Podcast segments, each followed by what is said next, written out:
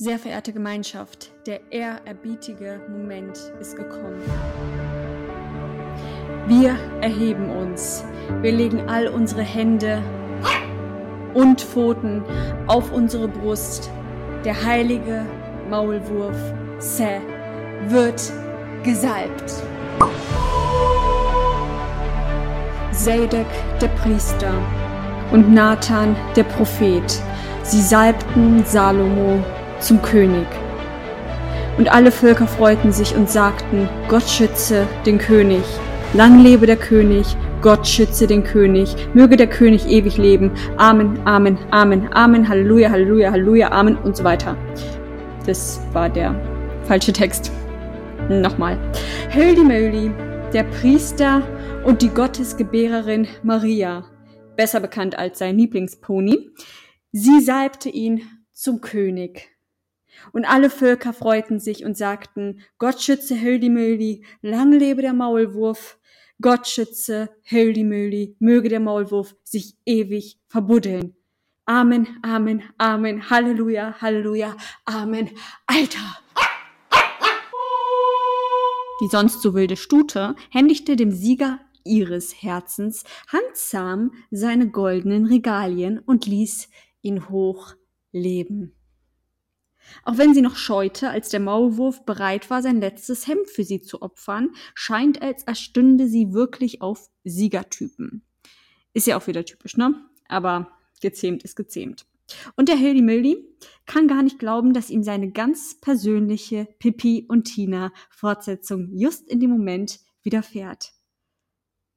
Das war noch größer, als es die Love Story rund um die Titanic je hätte sein können. Da war er, Sand, Jack und sie, sein rosiges Pony, die ihm um den Hals fällt, die ihn krault. Holy moly, da war alles plötzlich ganz groß.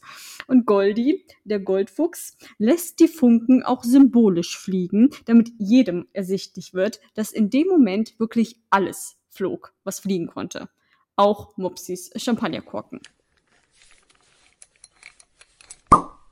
Oder wie resümierte er später trefflich? Geil, ich freue mich, Alter. Geil, geil, geil. Danke, Goldie, du Sprachrohr Gottes. Auch sonst rebellierte unser Bad Boy erneut gegen die vertraglichen Vereinbarungen.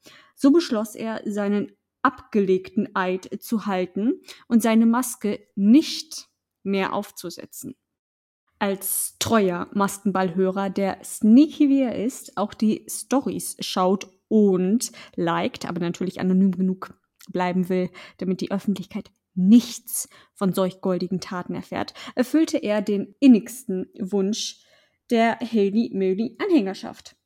Weil sich Meinungen nun mal ändern können, zog der böse Junge in dem höchst triumphalen Moment als einziger die goldene Maske auf, um seinen heiligen Kurat Se auf dessen Siegesmarsch rühmlich zu geleiten. Danke, Goldi. Danke, dass du uns das zuvor noch tief betrauerte und sehnlichst herbeigefieberte Maskenball-Endduell gegeben hast, als du dann doch noch als Vorletzter deine Maske abnahmst. Ja, auch für dich ließ Mopsy den ein oder anderen Korken fliegen noch ganz benebelt von den Geschehnissen um ihn herum, ist es nicht verwunderlich, dass der Geweihte das von Judith den ganzen Abend über angepriesene Strippen vergaß. Wenn wir ehrlich sind, hat die ganze Welt und die Höldi-Meli-Anhängerschaft fünf Wochen nur darauf gewartet, wie der Angebetete die Worte des Moderators, seine Maske auszuziehen, ernst nehmen würde. Aber nun gut, vielleicht hat er von Umimi auf die Schaufeln bekommen. Was jedoch zu seinem erneuten Kontrollverlust, welchen er am Feuer erfuhr, nicht passen würde. Naja, wahrscheinlich waren es auch einfach die Dämme, die brachen, als er sein Pony erblickte. Da wird Umi dann wirklich nichtig. Mopsi. Wir schalten hier weg. Das bringt hier nichts. Bei Maskenball wird Produktiveres herumkommen als das hier. Leute, bitte übernehmt.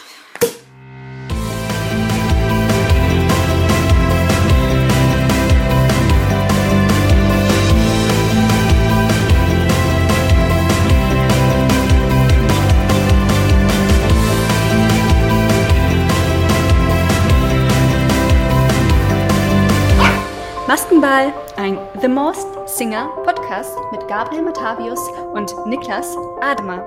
Und Mopsi. Merkur, wir sollten sie nicht so oft ans Mikro lassen.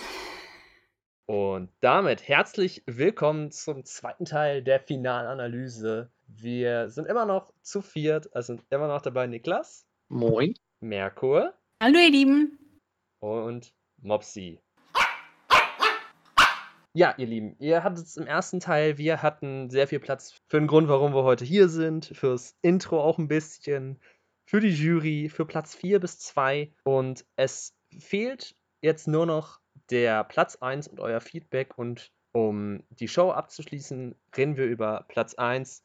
Übrig bleibt ja nur noch Holy Moly, der Maulwurf. Und es ist uns, glaube ich, echt fest zu sagen, wer es ist, Merke, oder? Daniel Donskoy. Oder wie es eigentlich richtig heißt, Donskoy. Na, da, da kommt jetzt die Person raus, die fließend Russisch spricht. Perfekt. Ja, eine von meinen sechs Sprachen. Aber gut.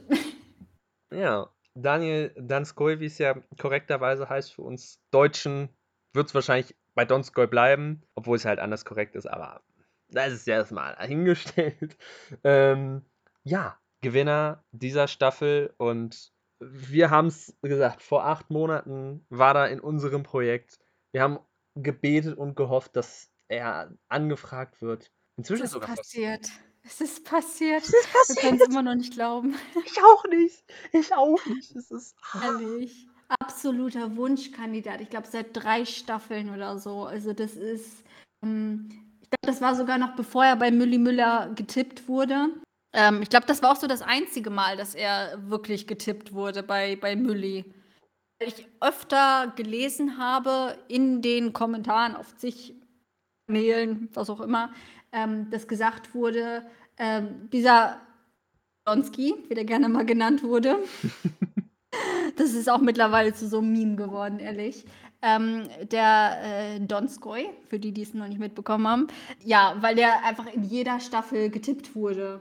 Das war, war habe ich öfter gelesen. Dann habe ich äh, so ein bisschen für mich reflektiert und gedacht, wo wurde er denn die ganze Zeit getippt? Also mir fällt nur Mülli eigentlich ein, dass er wirklich ähm, in der App auftauchte, dass er genannt wurde. Auch von der Jury, glaube ich, wurde er einmal genannt. Das war es eigentlich auch schon. Und das bei Mülli war einfach auch so die Sache, dass er da genannt wurde, weil ähm, der Danja, wie man das jetzt auf Russisch eher sagen würde. Der Danja ist dafür äh, bekannt, ähm, sehr vielseitig zu sein. Und äh, das war eben Mülli auch. Das war mit so ähm, der oder einer der vielseitigsten. Ich glaube, das sind so für meinen Geschmack drei, vier Masken, die da sehr, sehr ähnlich sind in Sachen Vielseitigkeit. Und äh, ich kann da verstehen, weshalb er dann getippt wurde. Aber der Punkt war, ähm, dass die Indizien damals gar nicht hingehauen haben und ähm, dass es stimmlich auch einfach gar nicht passte, finde ich. Und ich kann mich erinnern, ich glaube, Daniel wurde hier auch im Podcast damals einmal ganz kurz in einer Folge genannt, dass es vielleicht sein könnte. Ähm, aber ich glaube, du hast es auch ganz schnell verworfen wieder, ne, Gabriel? Ja, also von mir kam der Name, war so, okay, es könnte größentechnisch hinpassen. Und weil Müllis Ohren halt Locken sind, wer ist der bekannteste Lockenkopf Deutschlands? Daniel Donskoy. Ähm, Ach, Gottschalk. Ja, nach Gottschalk und Atze Schröder. Aber, okay, sagen wir der drittbekannteste Lockenkopf. Aber es war so, wer, wen, wen, bei wem ist so der Lockenkopf ein Markenzeichen, der auch wirklich so brillant singen kann und schauspielern kann? Das ist halt eigentlich nur Daniel Donskoy. Und ich ähm, dachte so, okay, es könnte sein. Kein Indiz gefunden, also, nee, das ist Alex Klaas. Das ja, das ist auch, wenn ich mich zurückerinnere, bei Alex war es so, dass er auch von Show 1 an eigentlich getippt wurde, soweit ich weiß, oder soweit ich mich äh, zurückerinnern kann. Bei ihm war es eigentlich auch immer relativ klar und es gibt so extrem viele Parallelen zwischen Mülli und zwischen Moley. Also allein schon vom Namen ist es sehr, sehr ähnlich. Ähm, und witzigerweise hat der Johannes ähm, im Halbfinale, ich glaube, doch, ich glaube, das war Halbfinale, hat er gemeint, wenn Alex Klavs nicht so bei uns im Müll rumwühlen würde, dann hätte ich gesagt, dass, äh, dass der Modi oder der Mauli, ähm, dass es hier der Alex ist. Und das fand ich so witzig, weil eben, weil Daniel eben da auch getippt wurde. Und dann wird er da äh, genannt. Klar, äh, wird ihm auch klar gewesen sein, dass er das nicht ist, weil ne, er auch auf der Bühne stand am selben Tag und er hätte dann parallel als Molly nicht weitergekommen wäre, hätte er mit Molly singen müssen im Duett. Und das wäre so oder so nicht gegangen. Deshalb war das ihm auch wohl klar, dass es nicht Alex sein kann. Und dann hat er auch gemeint, das wird wahrscheinlich Daniel sein. Fand ich witzig. Witzig war auch ähm, die Parallele, und die haben wir auch bei PIV genannt, dass ich gemeint habe, äh, deshalb hatte ich auch diesen äh, Mondgott so ein bisschen im Kopf gehabt, ähm, weil der ist bekannt für sein Gefährt. Und äh, dieses Gefährt äh, ist mit so, ich, ich glaube, es waren nicht mal Hirsche, aber das waren so zwei, drei Tiere, die das anführen, was weiß ich. Und das hat mich dann einfach sehr, sehr stark an Mülli und seine Mülltonne erinnert. Und weil ähm, der Daniel ja sowieso da getippt wurde, habe ich gedacht, okay, die müssen das irgendwie so bringen, dass ähm, die Maske, wenn er dann mitmachen sollte, ähm, dann auch irgendwie so ein Gefährt hat, mit dem der da die ganze Zeit ähm, rumfährt oder was weiß ich. Und was passiert dann in der ersten Folge bei Mülli? Der kommt in seiner ähm, Tonne reingefahren, erster Auftritt, Staffelstart. Er hat die, äh, die Show eröffnet und äh, hat dann die Staffel gewonnen. Das heißt, er hatte den ersten Auftritt der, der Show und den letzten nach der Demaskierung. Und hier wieder diese Parallele. Man sieht erster Auftritt, erster Auftritt, man sieht nur diesen Hügel. Und äh, dann kommt dieser Hügel und man hört irgendwie, da gräbt sich irgendwas und da raschelt irgendwas und irgendwas passiert da. Und äh, dann kommt dieser Maulhoch, Maulhof, Maulwurf da hoch. Und äh, witzigerweise, das haben Gabriel und ich auch so ein bisschen für uns analysiert, war es so, dass der Maulwurf am Anfang, als er da aufgetaucht ist und mit Matthias so ein bisschen geschnackt hat, hat er akzentfreies Deutsch gesprochen. Und dann kam der Indizienfilm und dann hat er gemerkt, oh Mist, im Indizienfilm spreche ich ja amerikanischen Akzent. Und äh, plötzlich war es dann so, dass er nach, den, nach dem ersten Auftritt ähm, dann auch äh, diesen amerikanischen Akzent hatte und das dann noch bis zum Schluss durchgezogen hat. Ähm, aber mit seinem ersten Auftreten, als er da aufgetaucht ist, äh, hat er eben akzentfreies Deutsch gesprochen. So oder so. Witzig ist einfach, dass Mülli da seine Tonne hatte und Molly hatte seinen Hügel. Und beide, ne, es war auch so, dass wir in einem äh, Intro gemeint haben, das ist äh, wie beim Papst mit dem Papamobil, äh, dass der Moli auch sein eigenes äh, Gefährt hat und mit dem da die ganze Zeit rumkuschiert, äh, kuschiert, wie heißt es? Ähm, kutschiert. Kutschiert, danke, wird. Und äh, der war, wurde ja auch einmal in, in, in die Entscheidung eingerollt. Und das war auch so die Parallele. Also beide hatten äh, dieses Gefährt, beide waren extrem vielseitig. Und witzigerweise haben wir eben genau das auch bei PEV genannt, dass wir gesagt haben, okay, der braucht auch irgendwie sowas, damit diese Verbindung zu Alex da ist, zu, zu Mülli. Und äh, das war dann da. Und ich erinnere mich noch an die erste Folge. Und wir hatten das ja auch dann, ähm, falls ihr euch noch erinnern könnt, hatten wir die erste Folge eine Live-Folge gehabt. Die könnt ihr noch mal gerne nachhören. Und da haben wir ähm, schon den guten Herrn Skoy entschlüsselt. Das für uns ähm, von vom ersten Ton an eigentlich klar war, dass es Daniel ist. Und ähm, dann nehme ich euch jetzt mal so ein bisschen mit, wie das war. Ähm, ich habe parallel mit Fine geschrieben ähm, und so ein bisschen mit Gabriel. Aber Gabriel, weiß ich, hat äh, die Folge mit seinen Eltern geschaut. Und da erzählt er dann später auch nochmal, wie es bei ihm war. Ähm, bei mir war es aber so, ich habe mit Fine geschrieben und äh, war erster Auftritt und dann merkst du schon, dieser Maulwurf, der, der lag allein schon wieder auf dem Hügel lag. Da habe ich schon gedacht, Leute, das ist der Daniel. Und ähm, dann ging es los, dass der so, so, so schwer geatmet hat irgendwie. Da habe ich gedacht, okay, ähm, das wird irgendwie eine Person sein, die so vielleicht ein bisschen Probleme hat mit der Maske. Ähm, und, äh, und das war irgendwie sehr präsent und dann habe ich schon allein an diesem Atmen, das klingt total bescheuert, habe ich schon das, das Gefühl gehabt, okay, es ist entweder, Leute, das ist jetzt der Danskoi Oder das ist wirklich irgendjemand, der, der, der irgendwie Schwierigkeiten hat, Luft zu bekommen oder was weiß ich, weil ich ähm, mich daran erinnere, äh, den, äh, sein, seine Moderation gesehen zu haben beim Filmpreis. Beim Filmpreis ist mir aufgefallen, dass Daniel, wenn er singt, weil er hatte da mehrere Auftritte gehabt und mehrere Performances und er hat getanzt und hat alles gemacht, dass er während des Singens atmet.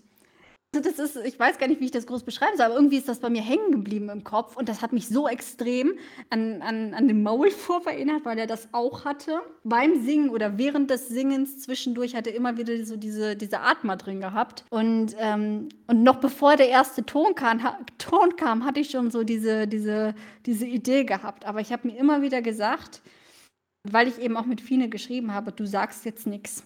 Du sagst jetzt nichts, du wartest ab, weil das Problem einfach bestehen könnte, dass, ähm, dass man jetzt so nach drei Staffeln, du hast einen Wunschkandidaten, dass du einfach möchtest, die, dass die Person dabei ist, wie Marie Wegener bei mir zum Beispiel, dass du irgendwann die Person raushörst, auch wenn sie es nicht ist. Phänomen, das gibt es bei TMS seit zig Staffeln. Also ich sage nur Anke Engelke, die in jeder Staffel rausgehört wird, unter jeder Maske gefühlt, ähm, oder Martina Hill dass ich einfach gedacht habe, okay, hast du das jetzt auch, dass du irgendwie möchtest, dass es Daniel ist und dass du dir einfach einbildest, dass es seine Stimme sein könnte. Und äh, dann habe ich erstmal nichts geschrieben und dann ähm, habe ich einfach nur gedacht, okay, du wartest mal ab, ob vielleicht irgendwie jemand anderes das noch schreibt in den äh, Kommentaren oder so.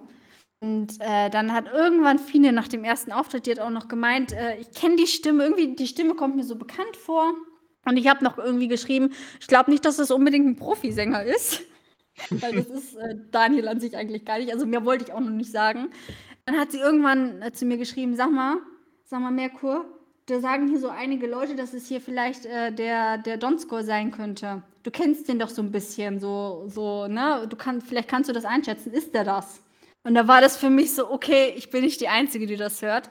Hab, hab dann Gabriel noch geschrieben, sag mal, Gabriel, und du, du, du, hast mir, Gabriel, ewig noch nicht geantwortet. Also ich habe die ganze Zeit gewartet, bis du mir antwortest.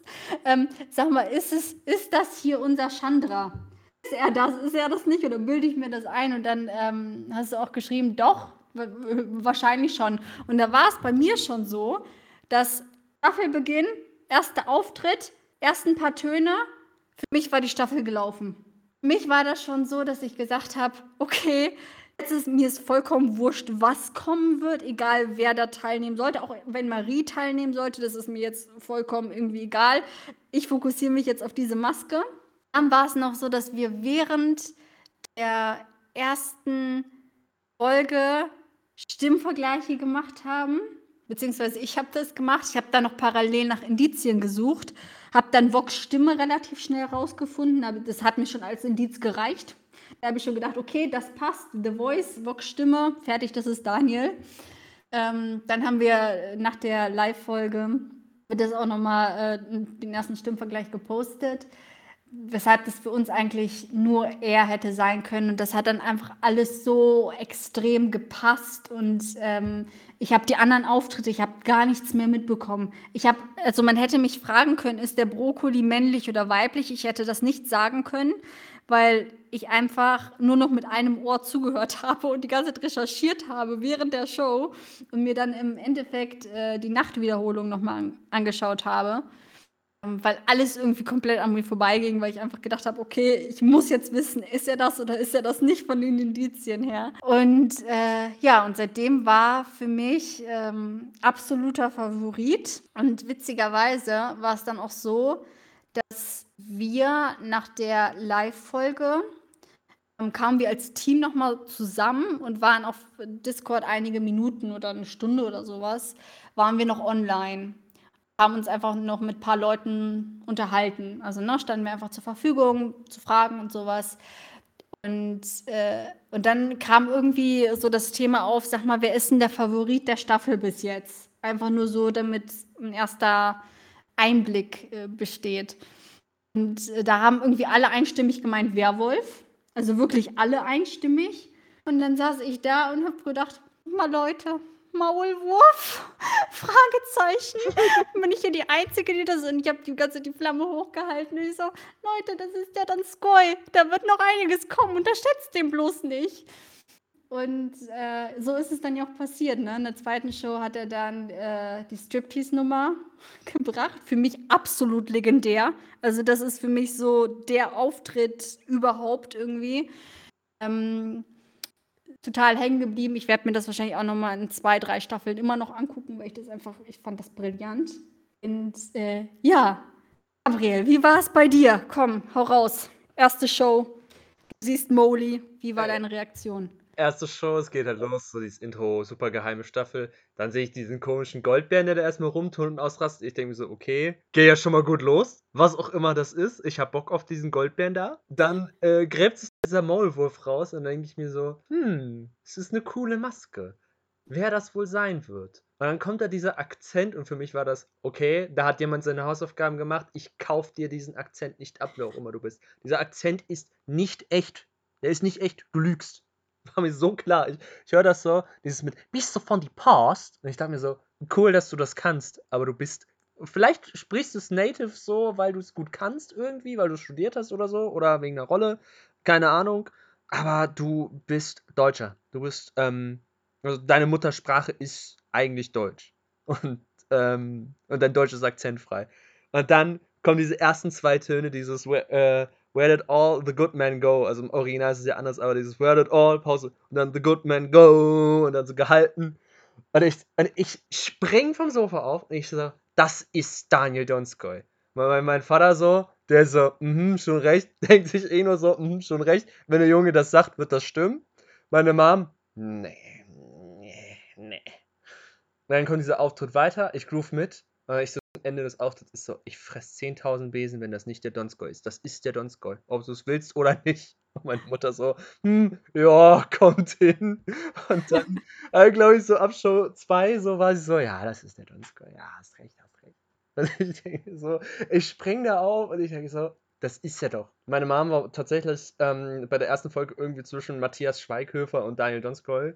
Aber ähm, ja, den Schweighöfer hat sie relativ schnell verworfen, zum Glück. Und dadurch, dass sie genauso sehr St. Mike mag wie ist, ist sie auch riesen. Also es hat sie auch sehr gefreut, dass Daniel Donskoy dabei war. Und ja, keine Ahnung, also ich glaube, ich habe das schon in der Story nach der Show, wo ich mir dann auch nochmal die Zeit genommen habe, das wirklich zu posten, auch nochmal die Anekdote zu teilen, wie das ist. Wie, wie wichtig mir eigentlich war, dass äh, das, das kann man sich, also das kann man sich schwer vorstellen. Es ist so, jetzt verstehe ich so langsam diese Fanboys und Girls, die halt sagen, oh mein Gott, der war bei TMS, ah, ich sterbe oder oder ah, er hat, er hat ein Bild von mir geliked oder ah, ich habe ihn gesehen. Ich verstehe jetzt endlich mal, wie diese Fanboys und Fangirls sich fühlen, weil es ist einfach diese Situation hatte ich einfach in diese ganzen sechs Wochen über. Das ist, ähm, muss gerade überlegen, St. Mike war 2018 kam die erste Folge sein. 2021 war das.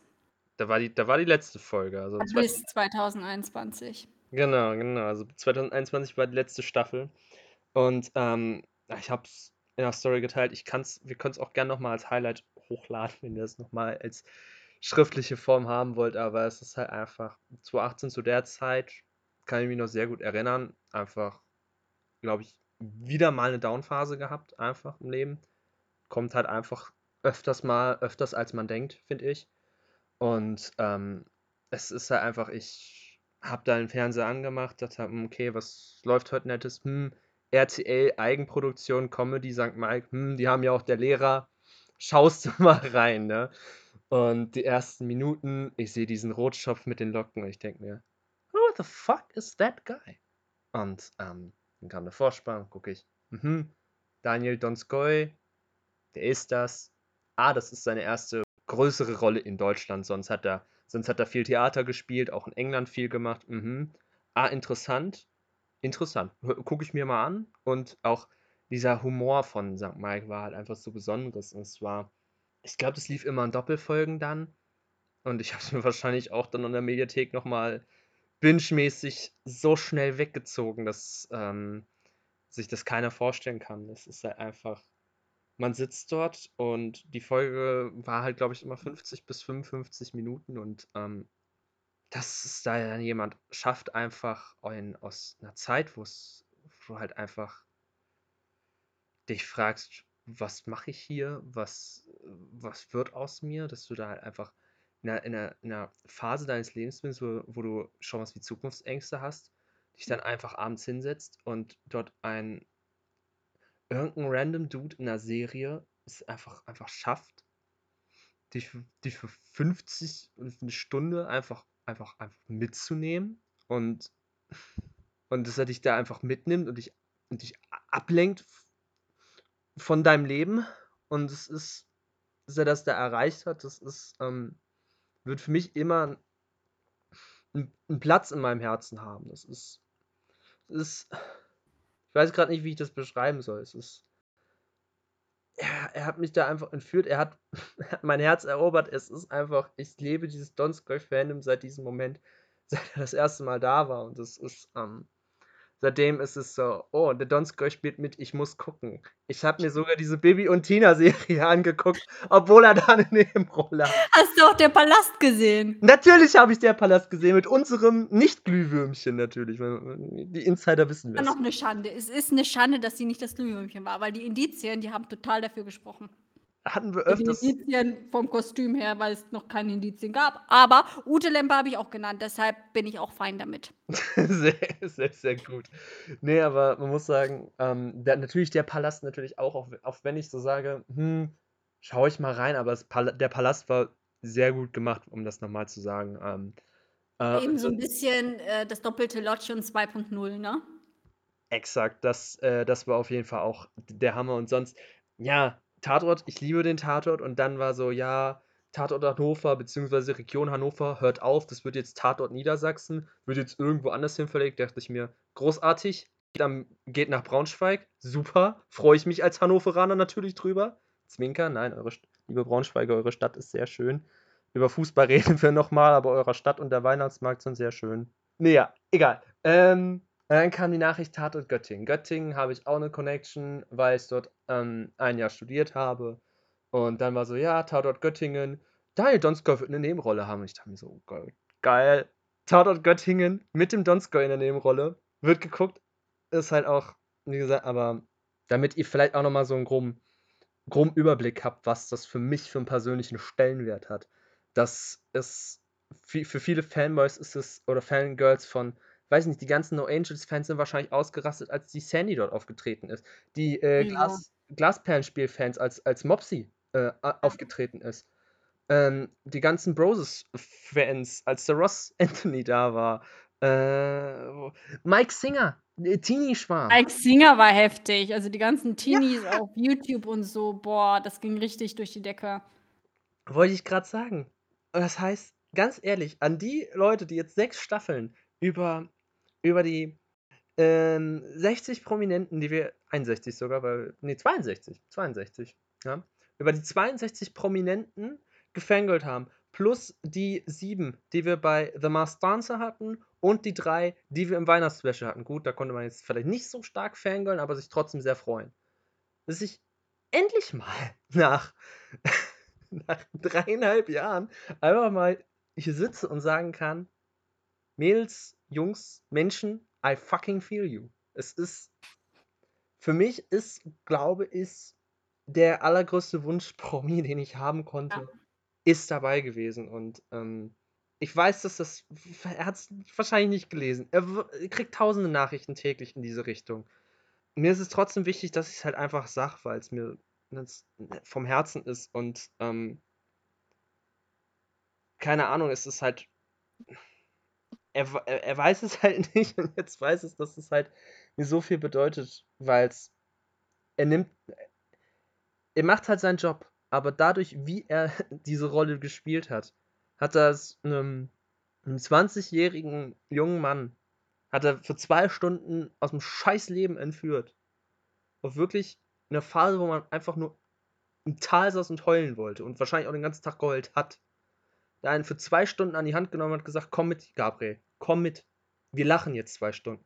Wir lachen jetzt 2 Stunden und danach bist du beseelt und kannst in Ruhe schlafen gehen.“ Das ist einfach so wichtig für mich. Es ist ja. Muss aber auch sagen, dass gerade Daniel ist natürlich, wenn man sich seine Biografie anguckt, ähm, muss man natürlich sagen, dass er jemand ist, der selber extrem viel durch hat. Allein wenn man, wenn man sich Moleys verbuddeln die ganze Zeit anguckt, ne, was ja auch immer wieder ein Indiz war, ähm, dass Daniel sich in allen möglichen Bereichen ausprobiert hat. Ähm, hat irgendwie Biologie, Medizin, ähm, war Barkeeper, was weiß ich. Und dann hat er erst, man muss auch sagen, erst ähm, vor, ich glaube, sechs Jahren, ich glaube, das war 2016, wenn ich mich nicht irre, ähm, hat er es überhaupt erst in die Öffentlichkeit mit dem Beruf schafft, sozusagen, weil er davor ganz andere Dinge gemacht hat ähm, und selber einfach an, an, an so Punkten war, an denen er sich, glaube ich, gefragt hat, was möchte ich machen. Ähm, und da ist er auch heute noch so, dass er sagt, ich bin nicht Schauspieler und ich bin nicht Musiker, sondern er ist ein Und-Mensch. Also der ist und, Schauspieler und Musiker.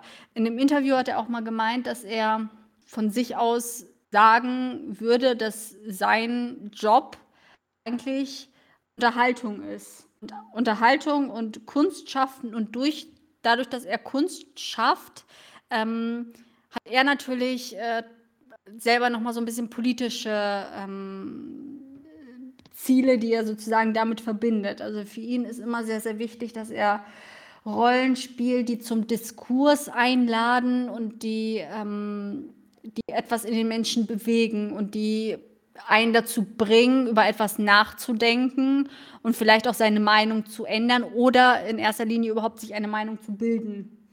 Ähm, dafür ist Daniel eben sehr, sehr stark bekannt. Und das ist, glaube ich, auch so das, weshalb er in die, oder weshalb er die Schauspielerei für sich entdeckt hat oder ne, generell die Kunst an sich. Weil ich würde ihn auch nie im Leben wirklich als Schauspieler sehen, sondern für mich repräsentiert er wirklich einen Künstler. Also, weil er einfach sehr, sehr vielseitig ist in allen möglichen Sachen, vieles gemacht hat, ähm, vieles auch in Zukunft definitiv machen möchte. Und wie er selber sagt, ähm, ist für ihn wichtig Emotionen. Emotionen ähm, hat er dann auch irgendwann 2019 mit der Musik und so verstanden, kann ich nicht nur durch Spiel ausdrücken, sondern eben durch Musik. Und der Unterschied dabei ist, dass er äh, in der Schauspielerei kriegt er Rollen ähm, und diese Rollen, ähm, da ist er jemand anderes sozusagen. Ne? Da muss er das machen, was Regisseure ihm sagen, das, was er sich selber erarbeitet in der Rolle. Aber da ist er nicht er selber sozusagen, kann aber Emotionen verkörpern. In der Musik ist es so, dass das er seins ist. Trotzdem ist er ein Mensch, der beides braucht. Ähm, und wenn man sich Daniels Biografie anguckt, ich finde das total faszinierend. Ähm, weil ich ihn als Mensch einfach sehr, sehr spannend finde. Ich finde ihn psychologisch sehr, sehr spannend. Ich finde den äh, nicht mal unbedingt von, von also Sand Mike habe ich nur ein paar Folgen gesehen, auch so nebenbei eher.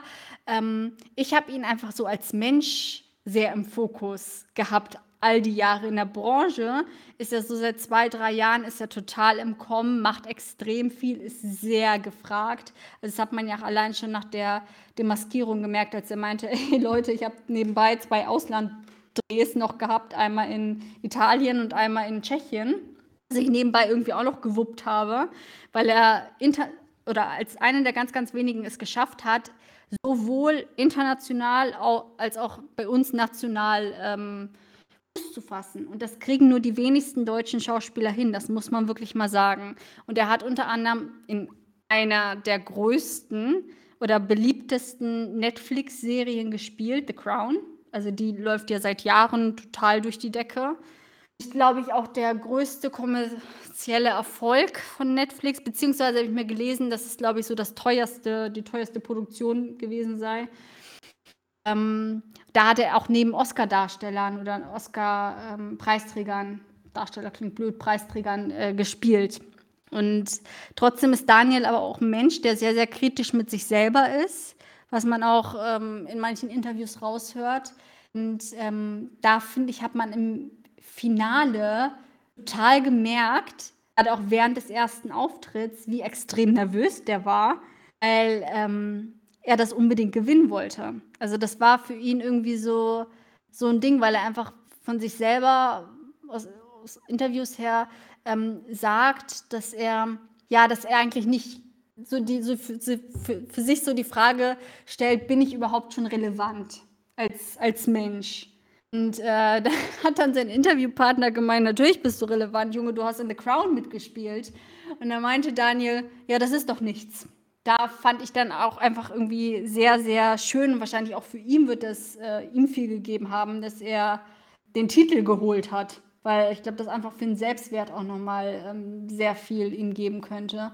Und wie gesagt, ich finde ihn als Mensch unfassbar interessant, einfach auch weil äh, Gabriel, du weißt das von mir, ich äh, selber so ein Mensch bin. Ich bin extrem, extrem, extrem oft umgezogen. Ich habe einen ganz, ganz ähm, ähnlichen Background wie Daniel. Ähm, und äh, wenn, gerade wenn er Interviews gibt, finde ich das sehr, sehr interessant, weil ich mich selber darin äh, wiederfinden kann in seinen Aussagen. Einfach dadurch, ähm, dass er so sagt, dass, was ist so deine größte Angst? Meine größte Angst ist es, äh, irgendwo festzustecken und dass ich ähm, an einem Ort bleiben muss. Und, ähm, und bei mir ist es einfach so, dass ich zum Beispiel nie irgendwie länger als ein halbes Jahr irgendwo sein kann, das mich dann langweilt. Und das ist, es hängt einfach sehr stark mit der Erziehung zusammen. Und ähm, das Phänomen nennt sich eigentlich Third Culture Kid. Ähm, das sind sozusagen, Kid klingt blöd, weil es eben auch für Erwachsene äh, spricht, aber das sind Menschen, die mehreren Nationen sozusagen aufgewachsen sind, in unterschiedlichen Kulturen. Ähm, bei Daniel muss man sagen, er hat eine ukrainische Mutter, er hat äh, einen russischen Vater, kam mit sechs Monaten nach Deutschland als, als Flüchtling. Mir war es so, ich kam mit drei Jahren nach Deutschland. Ähm, dann hat er in einem Interview mal gemeint, sag mal, ähm, ich wollte mal wissen, wie ist es überhaupt so in der Sowjetunion zu leben? Und da meinte Daniel, ich habe keine Ahnung, ich kam mit sechs Jahren, äh, mit sechs Monaten nach Deutschland.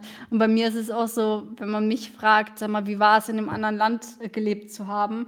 Keine Ahnung, ich war drei Jahre alt, als ich nach Deutschland kam. Also woher soll ich denn das wissen? Weil mein, ne, es ist ja so, dass die Erinnerung eigentlich erst ab dem dritten, vierten Lebensjahr anfängt. So.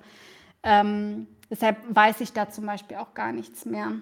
Das sind sehr, sehr, sehr starke Parallelen und dann zieht man immer wieder öfter um und das ist so typisch für TCKs, ähm, dass das Menschen sind, die eben sehr, sehr viele Sprachen kennen, die ähm, Verwandten, Verwandtschaften über die ganze Welt verstreut haben, die ähm, mit unterschiedlichen Kulturen aufwachsen. Das alles prägt einen und das spiegelt natürlich dann auch nochmal die Vielseitigkeit wider, die Daniel ähm, in sich hat und auch diese Zerrissenheit, die er in sich hat und äh, dieses, äh, dieses ähm, Gefühl von, ja, von, von was ist überhaupt zu Hause, wer bin ich als Mensch, ähm, welcher Nation gehöre ich eigentlich an? Und ich gehöre keiner Nation an. Und ich bin eigentlich, ich verstehe nicht, was Nationen sind. Und das ist total spannend, wenn man sich einfach mit diesem Thema befasst. Und der Maulwurf hat das auch irgendwie mich so, das war so typisch Daniel, einfach so diese Vielseitigkeit, die er hatte, dass er am Anfang Rock gemacht hat, dann hat er einen Striptease mit Rap, dann hat er mit Larger Than Life, hat er den Song in einer Musical-Version gebracht, aus einem Londoner Musical, der heißt ähm, And Juliet. Äh, das war eben eine Musical-Version, die kann man sich äh, anhören. Das ist original dasselbe gewesen. Dann, was hat er noch gemacht? Dann ähm, hat er eine, die Ballade überhaupt rausgehauen. Ähm, mit, äh, mit Titanic in einer Frauenstimme, das muss man auch sagen. Was ich so als männliches Cover noch nie so gut gehört habe. Ähm, dann hat er das aber trotzdem irgendwie, wie ich finde, mediantisch rübergebracht, dass ich während dieses Auftritts einfach die ganze Zeit schmunzeln musste und gedacht habe, okay, der stellt sich gleich nicht wirklich auf seinen Hügel. Der stellt sich nicht auf seinen Hügel und breitet die Arme aus. Das macht er nicht, das macht er nicht. Und was macht er? Kameraschwenk, er steht auf seinem Hügel und macht die Titanic-Pose. Und dann zum Schluss, Omi, dieses Song war für dich. Und ähm, also das war für mich schon irgendwie so ein bisschen ähm. Dann später hat er ähm, nochmal eine Art Ballade gebracht, aber das war auch nochmal komplett was anderes für meinen Geschmack, ähm, weil das sehr fokussiert war nur auf den Gesang. Ähm, da stand er nur mit seiner Tasche herum. War auch ein Mix aus RB, Soul, dann Sex on Fire war sowieso für mich der beste Auftritt im Finale gewesen. Wie gesagt, der Maulwurf ist für mich eine der vielseitigsten Masken, die es gab. Und für mich, neben Mopsy, mittlerweile sogar meine Lieblingsmaske. Und dass ich das mal sage, ist halt echt schon heftig, weil Mopsy immer ganz, ganz oben war. Da gab es dann auch Masken, die ich auch klasse fand, aber Mopsy hat immer irgendwie niemand erreichen können. Und für mich war, war gerade Molly ähm, sogar noch stärker als, als Mülli. Auch wenn die meisten mir da wahrscheinlich nicht zustimmen würden. Aber ja, also da könnte, ich weiß nicht, man könnte hier zwei Stunden schwärmen und äh, es wird nicht aufhören. Ja, das stimmt. Also wir könnten echt diese ganze, den ganzen zweiten Teil jetzt echt nur mit äh, dem Fan Girl und Boy für Daniel Donskoy füllen. Ähm, ich würde es einfach an der Stelle weil es sonst wirklich den Rahmen sprengen würde, ein bisschen hier abkürzen und nochmal Niklas das Wort überlassen. Ähm, was sagst du denn zu unserem Gewinner, zu unserem Gewinner-Maulwurf? Eure Euphorie kann man ja quasi schon wirklich nicht mehr toppen. Also ich fand die Auftritte alle wirklich sehr, sehr stark. Sowohl gesanglich als auch von der Performance her. Also wirklich ist da so rumzuhüpfen und rumzuspringen wie so ein Irrer. Dabei noch die Töne zu treffen und zusätzlich mit diesem Kostüm, was man drumherum hat, was ja wirklich zum einen mega schwer ist und zum anderen auch jetzt nicht gerade kühl ist, dass man halt nicht äh, auch ordentlich ins Schwitzen kommt im Endeffekt. Allergrößten Respekt und ja, wirklich klasse performt und somit auch den Sieg definitiv auch verdient. Das stimmt, also wir sind mehr als nur froh, dass der Maulwurf dabei war. Wo man auch noch mal zwei Sachen sagen muss. Eine positiv, eine etwas, ja, noch mal kurz kritisch beleuchtet, aber so viel wollen wir da auch nicht drauf eingehen.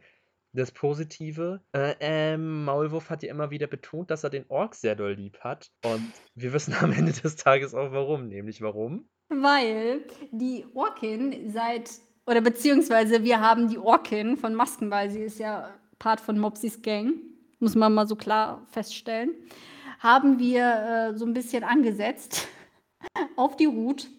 Und Nora, die gute, die hat äh, sich drei Wochen, das muss man auch wirklich mal betonen, drei Wochen Zeit genommen, um Ruth ähm, total auf die falsche Fährte zu locken, weil sie von Anfang an gewusst hat, beziehungsweise nicht von Anfang an, aber äh, sie hatte irgendwann gewusst, okay, Mauli oder Molly ist Daniel.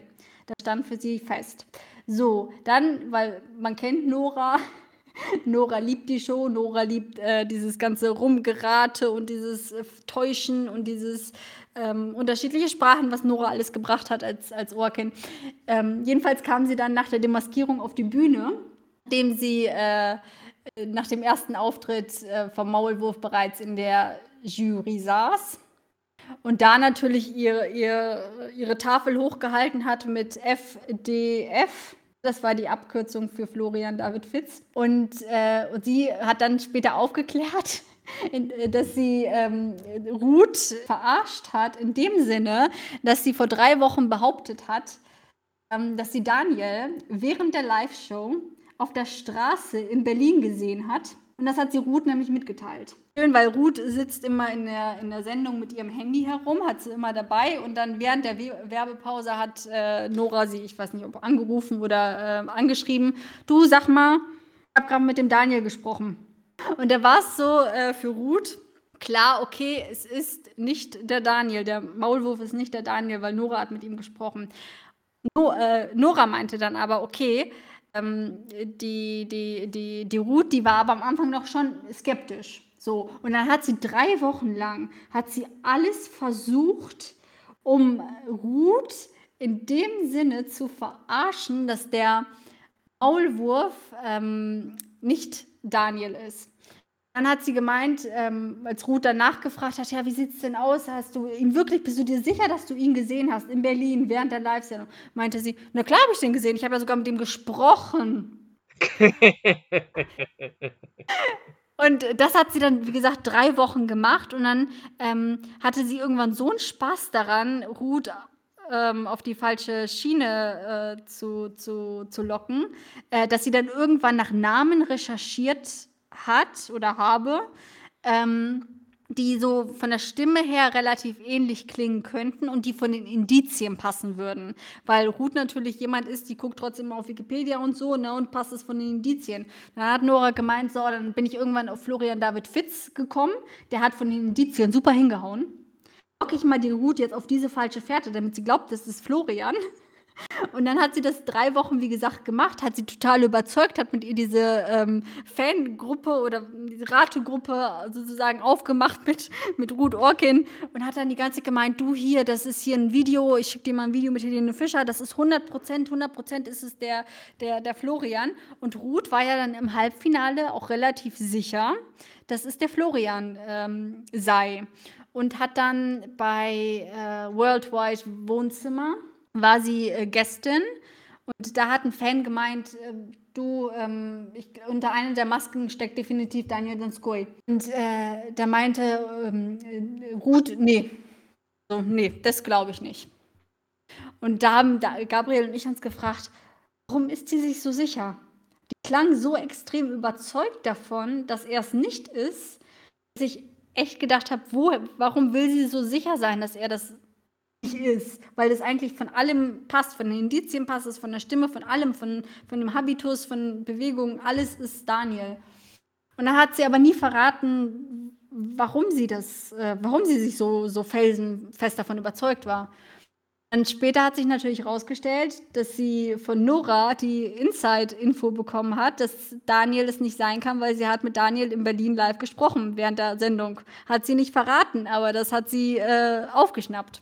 Und dann äh, kam eben Nora rein und hat es äh, aufgeklärt, dass sie drei Wochen bemüht war und alles gegeben hat und so, sich noch mehr angestrengt hat als bei, bei der Orkin selbst im, im Kostüm, um ähm, Ruths Raten ein bisschen zu versüßen, wie sie so gesagt hat. Und äh, für mich war das absolut brillant. Also, das, also man hat auch gemerkt, Daniel hat das so amüsiert und jetzt versteht man auch, ähm, weshalb er die ganze Zeit betont hat, I love the Ork, I love the Ork. Das hat er im Finale auch gemacht, als die Ork ineinander ähm, aufmarschiert ist und ähm, ich fand das brillant, ich fand das großartig.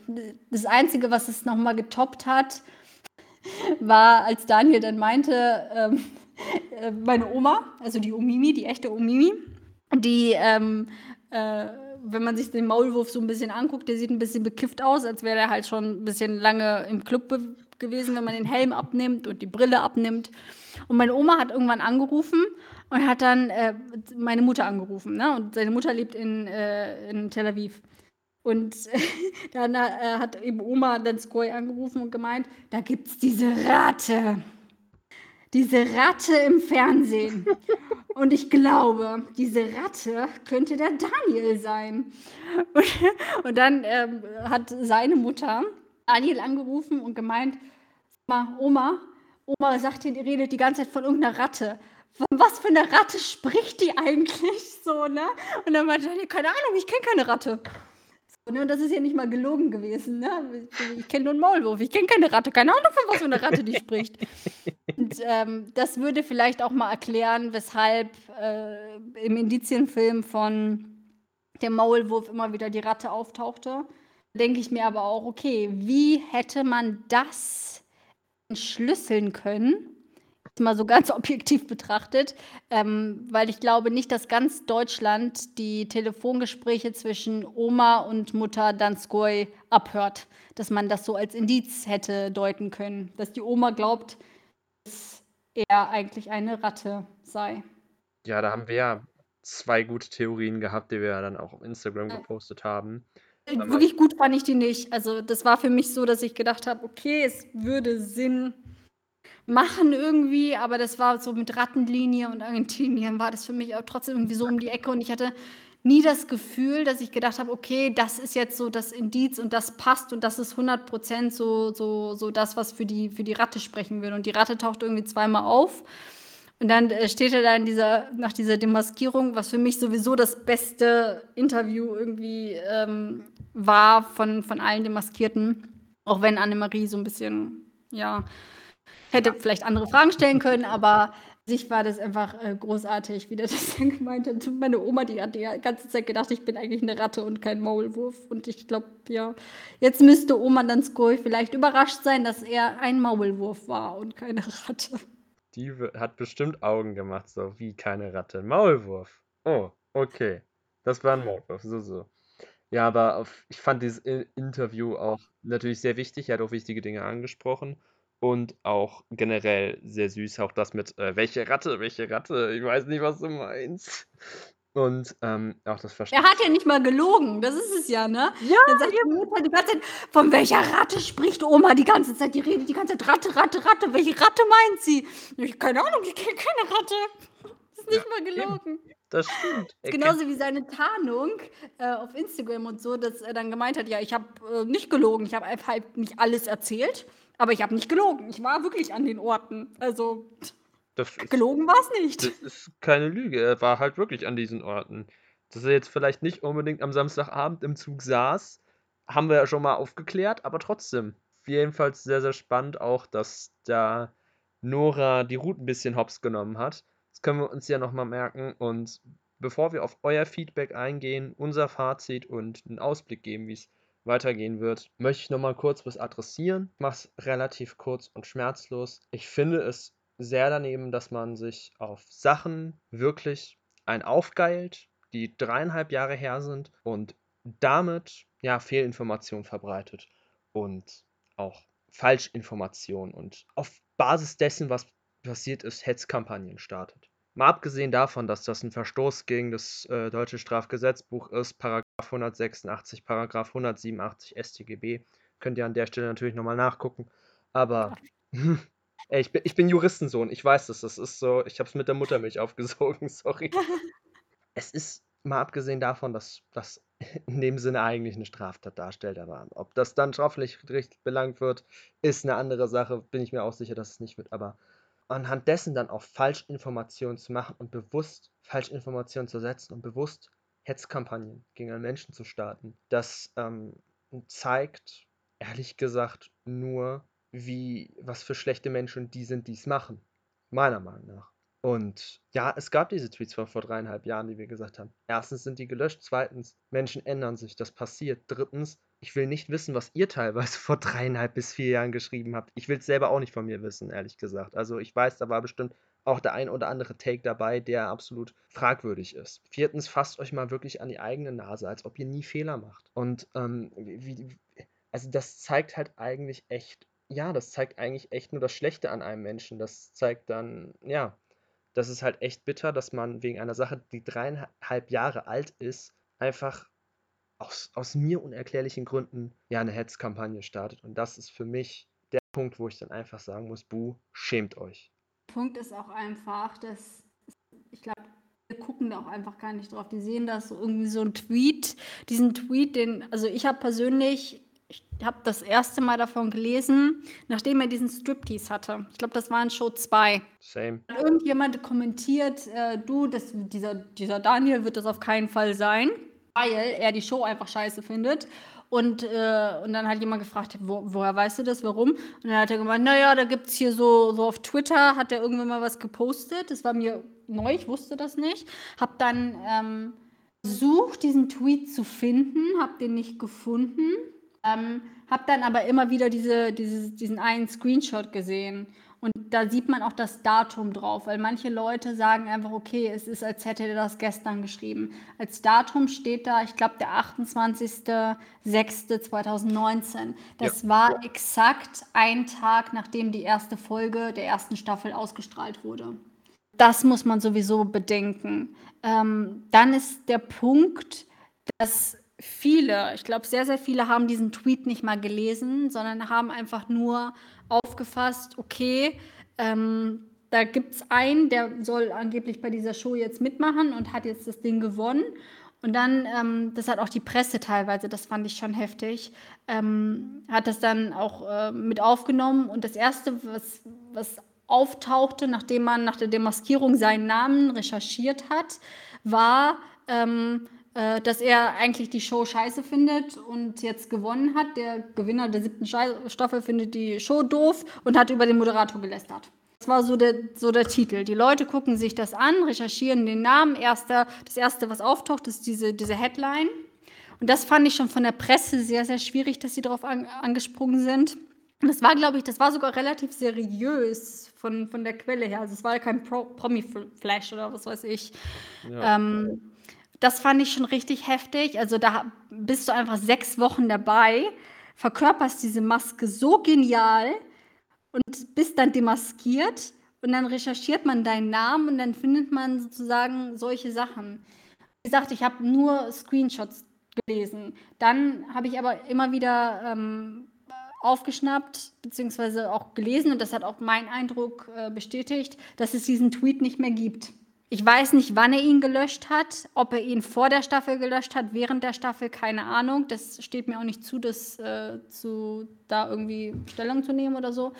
Der Punkt ist einfach, dass es diesen Tweet nicht mehr gibt. Das heißt, er hat seine Meinung vermutlich wirklich geändert. Ähm, wenn man aber diesen Tweet ähm, sich mal genauer anschaut, dann sagt er darin eigentlich, also so hardcore, heftig, wie die Leute darauf anspringen, empfinde ich das gar nicht mal, was er schreibt, weil er eigentlich das wiedergibt, was viele Leute heute noch teilweise an der Show stört. Unter anderem die Langatmigkeit, diese vielen Werbepausen, ähm, dass da, dass es eine Unterhaltungsshow ist, aber dass da manchmal dass es so lang gezogen ist, dass da manchmal die Unterhaltung drin fehlt. Es war in dem Sinne, hat er eine Sendung kritisiert, nachdem er die erste Folge gesehen hat, was bei ihm hängen geblieben ist daran. Und da habe ich dann auch gedacht, okay, falls er das heute noch so sehen sollte, ähm, kann er durch seine Teilnahme an sich zeigen, wie er sich die Show vorstellt dadurch, wie er seine Maske verkörpert. Wenn er möchte, dass da mehr Unterhaltung drin ist, kann er durch seine Maske mehr Unterhaltung in diese Show reinbringen, unter anderem. Er kann viel mehr mit Publikum agieren, er kann mehr mit der Jury agieren, falls ihm das gefehlt hat. Er kann mehr mit dem Moderator ähm, agieren, ihn auch mehr mitziehen, falls ihn das gestört hat. Das sind immer so, so Punkte. Der hat durch seine Teilnahme einfach die Möglichkeit, etwas an der Show zu verändern und etwas zu bewirken, beziehungsweise die Show in die Richtung zu lenken, in die er sie persönlich lieber hätte, weil er an sich gegen TMS nichts gesagt hat. Er hat nur betont, dass er die Umsetzung nicht besonders gelungen fand nach der ersten Folge.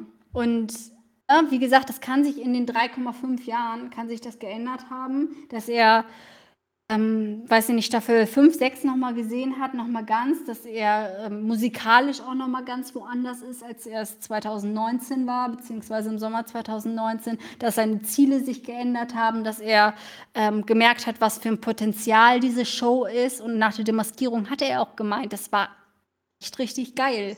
Und das äh, Team war super und ähm, also wie gesagt, man kann seine Meinung ändern, aber man kann eben auch durch seine Teilnehmer, Teilnahme bewirken, dass die Show in eine Richtung kommt, in die man sie vielleicht eher haben möchte. Und er hat damals in dem Tweet betont, ähm, dass er zum Beispiel die amerikanische Ausgabe der Sendung Glamouröser, Zitat, ähm, fände als die deutsche. Das heißt, er hat nichts gegen TMS an sich oder gegen, ne, dass irgendwelche Promis sich verkleiden und dass er gesagt, was ist das denn für ein scheiß Konzept oder so, sondern dass er einfach gesagt hat, mich stört die Umsetzung davon und dass man mehr aus dieser Show machen könnte. Was wir zum Beispiel auch im Podcast, wir hatten da ja sogar in der letzten Staffel eine ganze Folge zu, zu gehabt, ähm, was wir uns für uns, also was wir uns für Veränderungen für die Sendung wünschen würden, damit sie noch besser ist. Nicht, dass wir irgendwie sagen, die Show ist scheiße an sich, ne? weil sonst würden wir sie nicht gucken. Ähm, aber wir sehen Potenzial in Dingen und wir möchten, dass dieses Potenzial erfüllt wird. Und bei Daniel ist es so, dass er ähm, so ein Mix ist aus sehr, wie soll ich sagen, er kann sehr seriös sein und sehr ernst, wenn er über manche Themen spricht, aber gleichzeitig hat er Gerade wenn man sich Freitagnacht Juice anguckt, hat er eine sehr Black Comedy sozusagen Seite an sich. Dass er einfach manche Sachen sehr drastisch ausdrücken kann und das vielleicht auch gar nicht mal so gemeint ist. Ne? Also da muss man auch ähm, so ein bisschen ähm, ihn als Mensch, glaube ich, mal ein bisschen angucken und ähm, ja, wie gesagt, ist ähm, blöd, dass nach 3,5 Jahren, Leute, 3,5 Jahre, man kann es nicht oft genug betonen, ähm, dass die Leute das immer noch unter jedem Beitrag herausholen und dann einfach auch sagen, Leute, der muss sich mal rechtfertigen dafür, dass er vor, vor, vor, vor diesen paar Jahren nach der ersten Show äh, diesen Beitrag oder diesen Tweet abgelassen hat. Äh, wie kann er an so einer Sendung dann teilnehmen und wie kann er damit fein sein, dass er gewinnt in einer Sendung, die er eigentlich nicht ausstehen kann. Und dann kommen manche Leute ähm, mit Kommentaren wie, ja, wenn, wenn das Geld stimmt und äh, wenn der Scheck erstmal hoch genug ist, dann ändert man schon mal seine Meinung. Und wenn man sich gerade mit ja. Menschen wie Daniel beschäftigt, dann ich meine, wirklich mal beschäftigt und sich mal zwei, drei Interviews von ihm anguckt, dann merkt man einfach, wie haltlos eine solche Unterstellung ist und dass man ähm, sich vielleicht eher die Mühe machen sollte, sich mal diesen Menschen anzugucken, anzuhören, was er zu sagen hat ähm, in Interviews ähm, und dann zu urteilen, ob er wirklich so ein Mensch ist, der sozusagen sich kaufen lässt von, was weiß ich, nur wenn, wenn das Geld äh, stimmt für jede, für jede Sendung.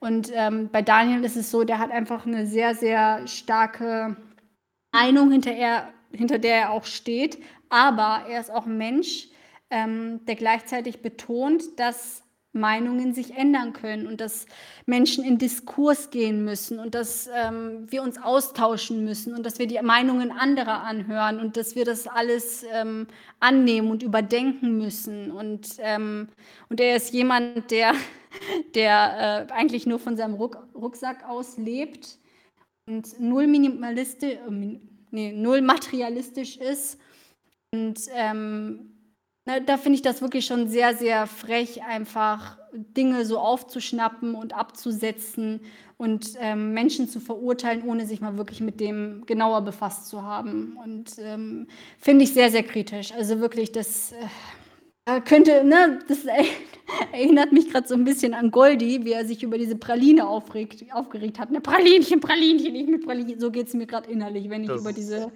über diese Tweets und sowas nachdenke. Also genau das bin ich gerade.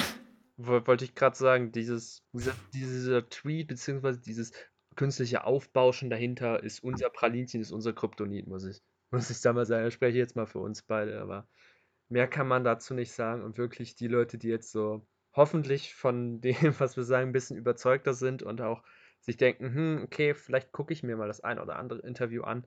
Ich kann es euch nur empfehlen, ihr lernt einen Menschen dadurch auch nochmal von der anderen Seite kennen. Und ähm, das ist auf jeden Fall der Fall bei ihm. Und ähm, ja, mehr lässt sich dazu nicht sagen. Und um die endgültige Krönung des neuen The Masked Singer Königs für diese Staffel zu zelebrieren, habe ich jetzt auch endlich die Kassette gefunden. Ich lege sie mal ein und spule euch nochmal das vor, wo wir das gesagt haben vor inzwischen neun Monaten. Moment.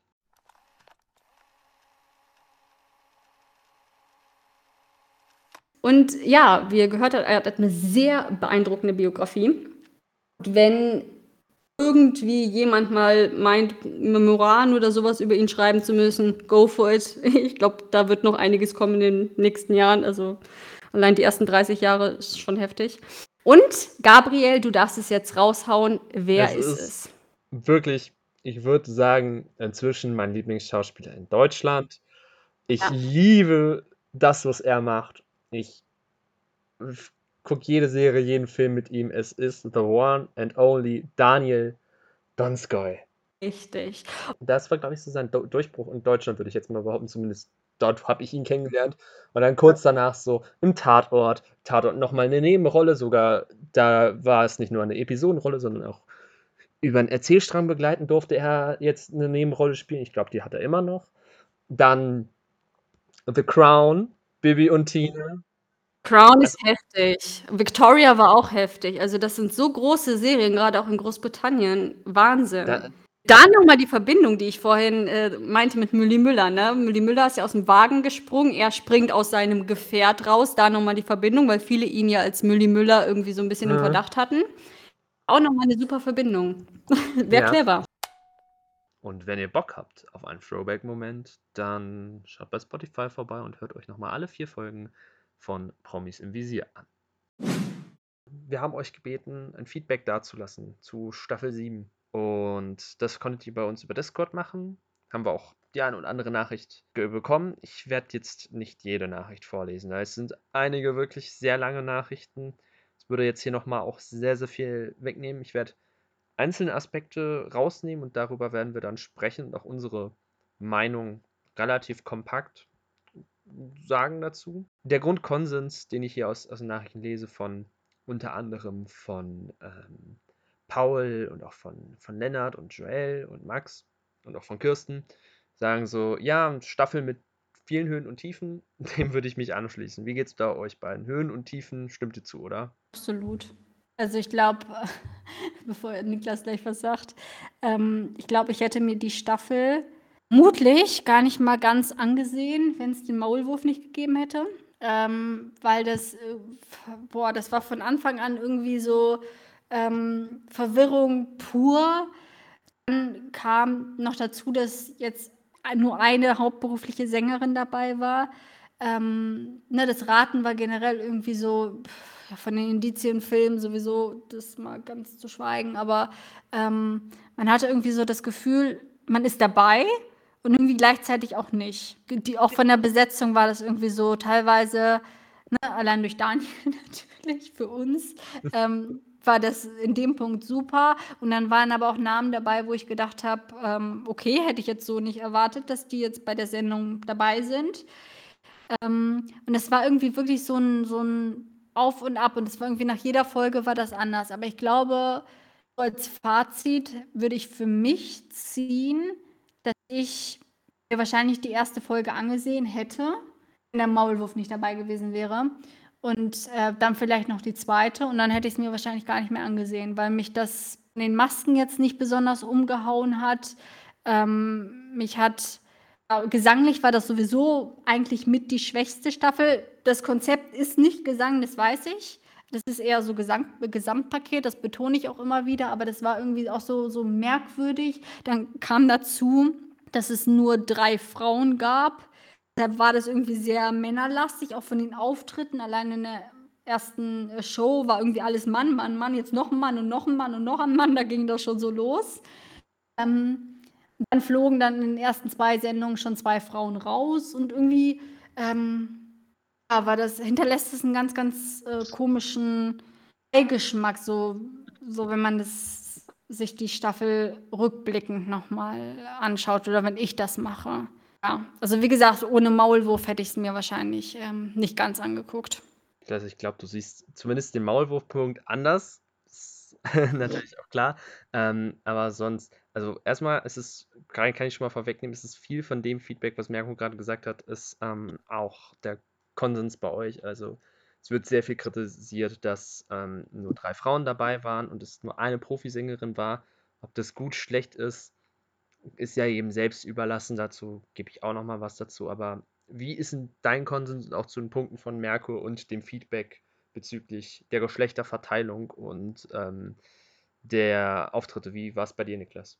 Also ich muss tatsächlich sagen, ich fand das tatsächlich dadurch, dass es nicht gleichmäßig verteilt war, tatsächlich nochmal äh, spannender vom Aspekt her, weil man halt jetzt nicht klassisch danach gehen konnte, wie es in den letzten Jahren war, so, okay, es werden auf jeden Fall so und so viele Leute dabei sein, die Sänger sind, es werden auf jeden Fall gleich viele Männer wie Frauen dabei sein. Man hatte halt wirklich weniger, ähm, worauf man sich im Endeffekt vorher schon stützen konnte, was jetzt finde ich auch für mich persönlich zumindest gerade auch so die Spannung erhöht auf die nächsten Staffeln, weil ich mir jetzt die ganze Zeit denke, okay, jetzt hat man da ja mit angefangen, so man hat halt, finde ich, weniger Grundlage im Vorfeld, mit dem man rechnen kann. Also man hat jetzt rein theoretisch einen Konsens geschaffen.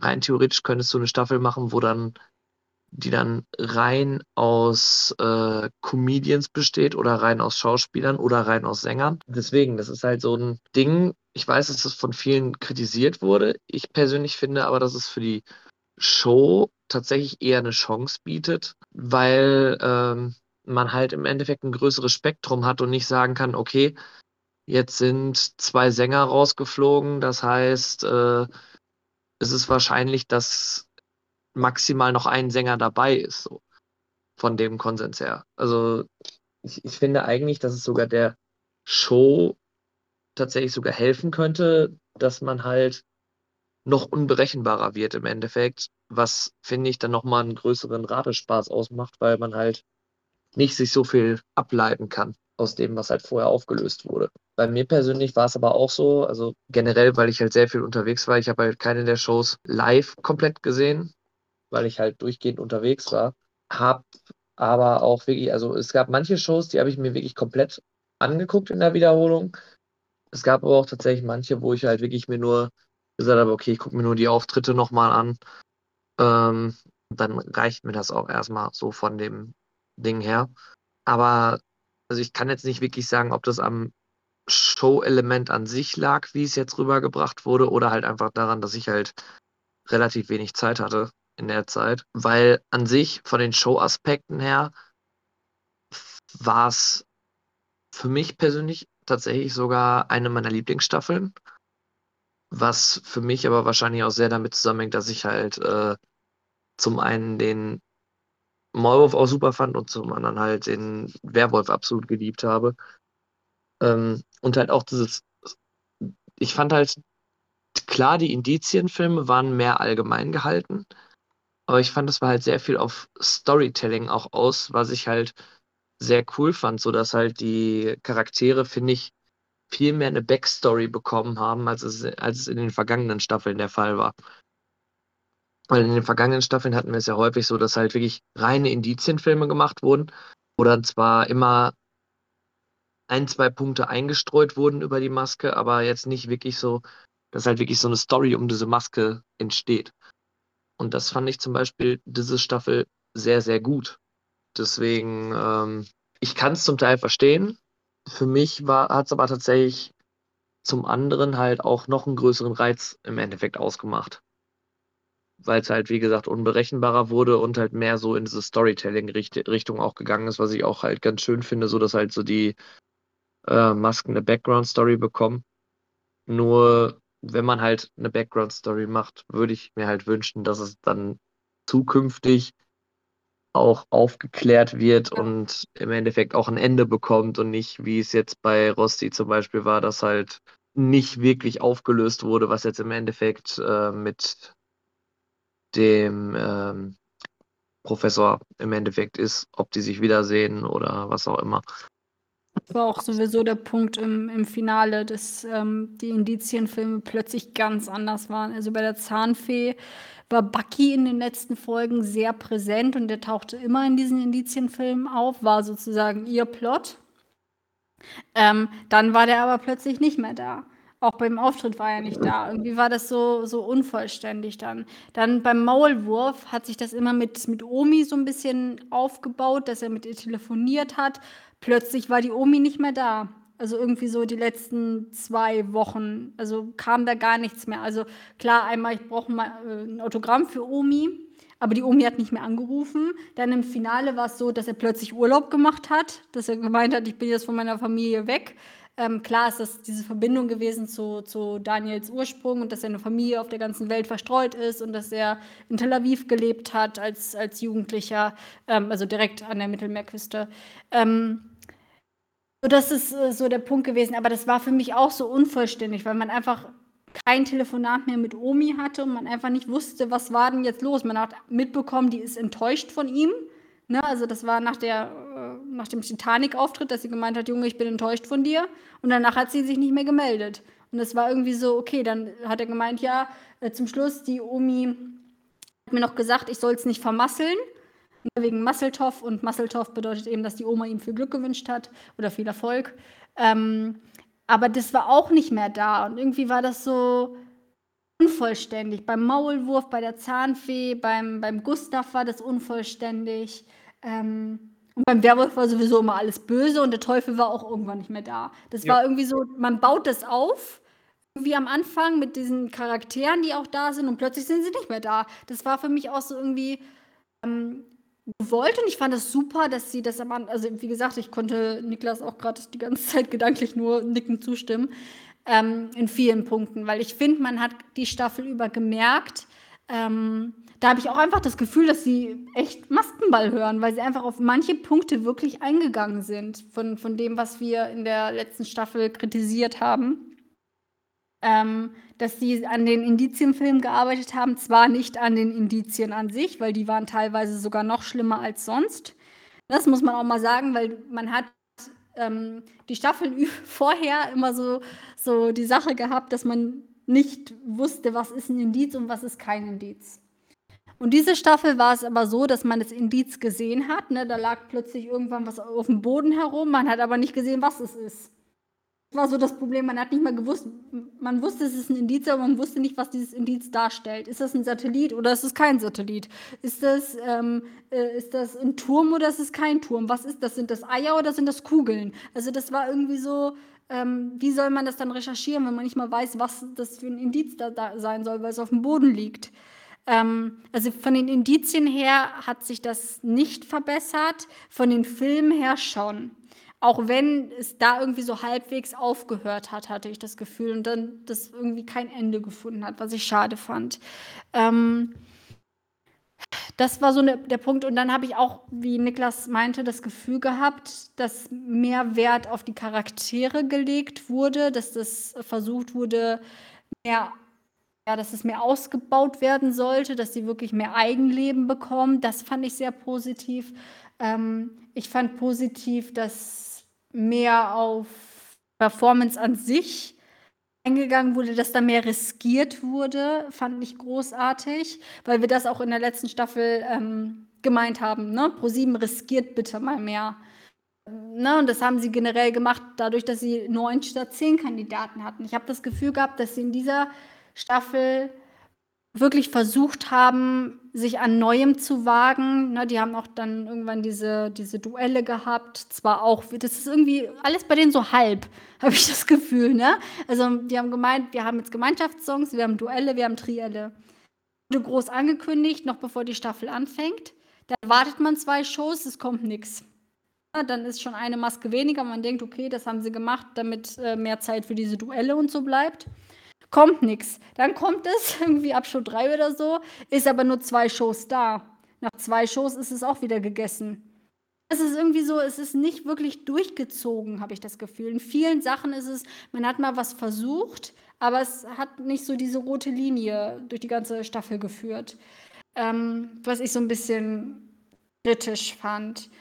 Ähm, wie gesagt, ich fand großartig, dass da so ein Maulwurf kam und dann einfach äh, ein Striptease gebracht hat. Oder dieses italienische Duo fand ich klasse. Ne? Also es gibt wirklich Momente, an die ich mich ähm, sehr positiv erinnere und erinnern werde. Ähm, und gleichzeitig ist es aber so versucht, es ist großartig, dass ihr versucht und bitte versucht weiter auch in den kommenden Staffeln. Das ist ein guter Weg, ist ein richtig guter Weg. Ähm, aber zieht einfach auch wirklich durch, wenn ihr was versucht. Und nicht so, wir machen mal in der Staffel, probieren mal was, eine Sendung, dann machen wir vielleicht auch mal wieder was anderes und irgendwie klappt es, klappt es nicht. Ähm, weiß ich nicht. So, mh. Hm. Es ist nicht ganz so durchgezogen, hatte ich das Gefühl.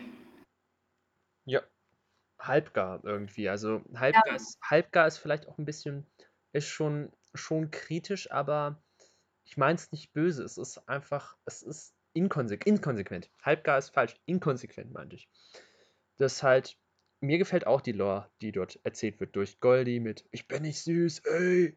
Rosti, der versucht seinen Professor zu finden.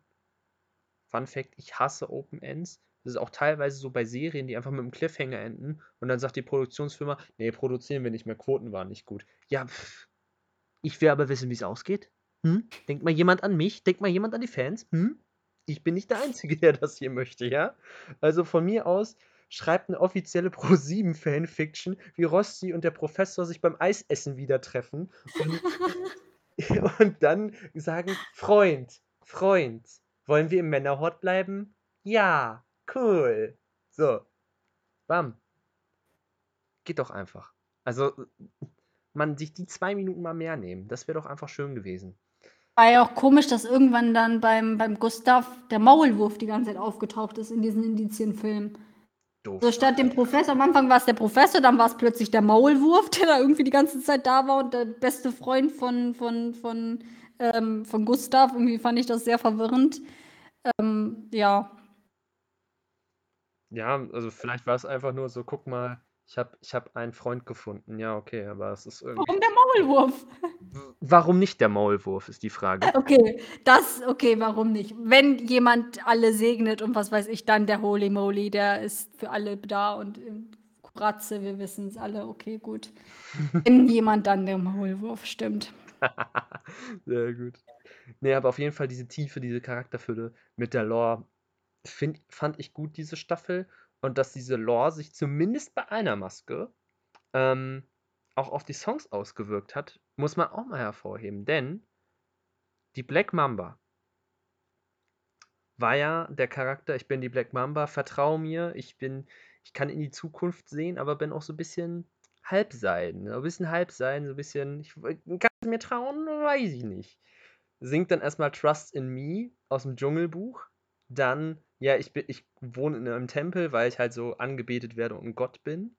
Dann kommt so Temple of Love von ähm, Sisters of Mercy, Schwestern der Gnade.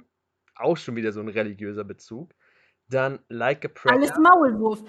Ich sag's dir, Gabriel, irgendwie diese ganze Staffel war alles Maulwurf, alles war heilig. Ich habe gedacht, was ist denn jetzt los? Allein als die Zahnfee auch im Finale wieder Take Me to Church gesungen hat, habe ich gedacht, das ist ein Song für einen Maulwurf. Irgendwie ist der Maulwurf, deshalb war auch unser letzter, letztes Intro, war überall in jeder Maske war Maulwurf drin, weil überall diese Bezüge zu diesem Holy Moly drin waren. Ja. So. Alles war religiös irgendwie, keine Ahnung. Ja, so war das. Aber man muss halt auch noch sagen, hier Like a Prayer, so, ähm, erstmal der Song war ja sowieso auch, hat auch ein bisschen Skandale gebracht, weil es ja auch so mit religiösen Tabus gebrochen hat, aber es war dann auch so Like a Prayer wie ein Gebet, so mystisch und dann halt unholy, unheilig, wo man halt ähm, auch sehr betört, wenn man sich das Musikvideo anguckt. Also das ist auch schon sehr speziell, was sich Sam Smith und äh, Kim Petras da ausgedacht haben. Auf jeden Fall fürs Musikvideo ist auch sehr speziell. Hat aber gut für die Black Mamba gepasst und ähm, da muss man sagen, da ist die Lore gut gelungen von den Songs her und auch die Geschichte, die erzählt wird. Aber es muss noch so ein bisschen mehr eine Konsequenz rein. Ein äh, leicht roterer Faden, so, rötlicherer Faden. So ein bisschen, man, man erkennt schon, well yes, but actually no. Es ist so, es fehlt noch der richtige Schubs. Ein Mittelweg zwischen, wir erzählen eine Geschichte, aber geben in dieser Geschichte auch noch Indizien. So ein Das wäre schön. So, Das so wäre ein schön.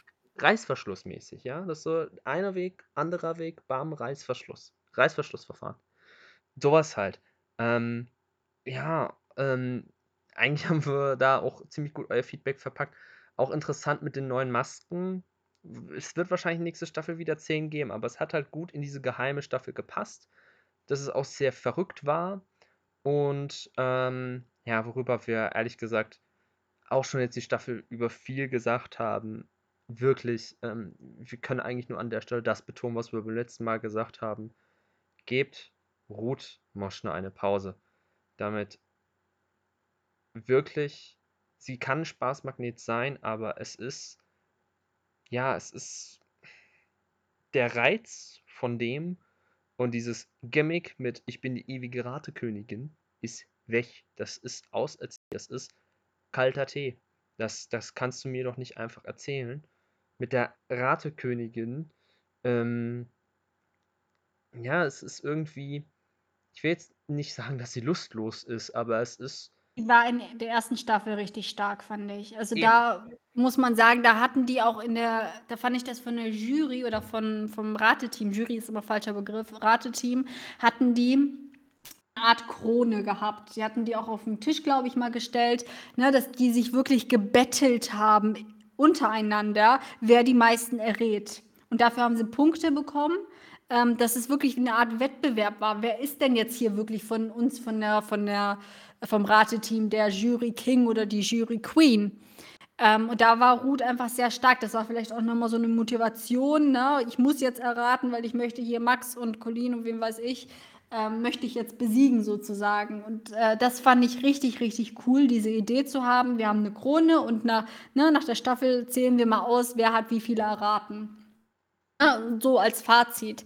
Und ähm, da fand ich sie sehr stark. Sie hat es, zu Ruth muss man auch sagen, sie hat ein Talent, um die Ecke zu denken, ähm, was sie aber irgendwie so die letzten ich weiß gar nicht, zwei, drei Staffeln nicht mehr wirklich nutzt. Also sie, klar, sie nutzt es immer noch, aber sie geht dann nicht mehr um logische Ecken, sondern sie geht teilweise echt um Sachen, die keinen Sinn ergeben. Also ich erinnere nur mal an Mopsy ähm, wie sie dann gesagt hat, du, hier ist, ist Yvonne Katterfeld. Das hat sie, glaube ich, drei Shows lang oder so gemeint. Ähm, ist Yvonne Katterfeld, weil Yvonne Katterfeld, die hat dann Werbung gemacht. Die hat Werbung gemacht für eine Faltencreme. Und unsere Mopsi hier, die hat ja ganz viele Falten überall. Ne? Die arme Mopsi, die wurde immer für ihre Falten gehänselt. Was ist denn das?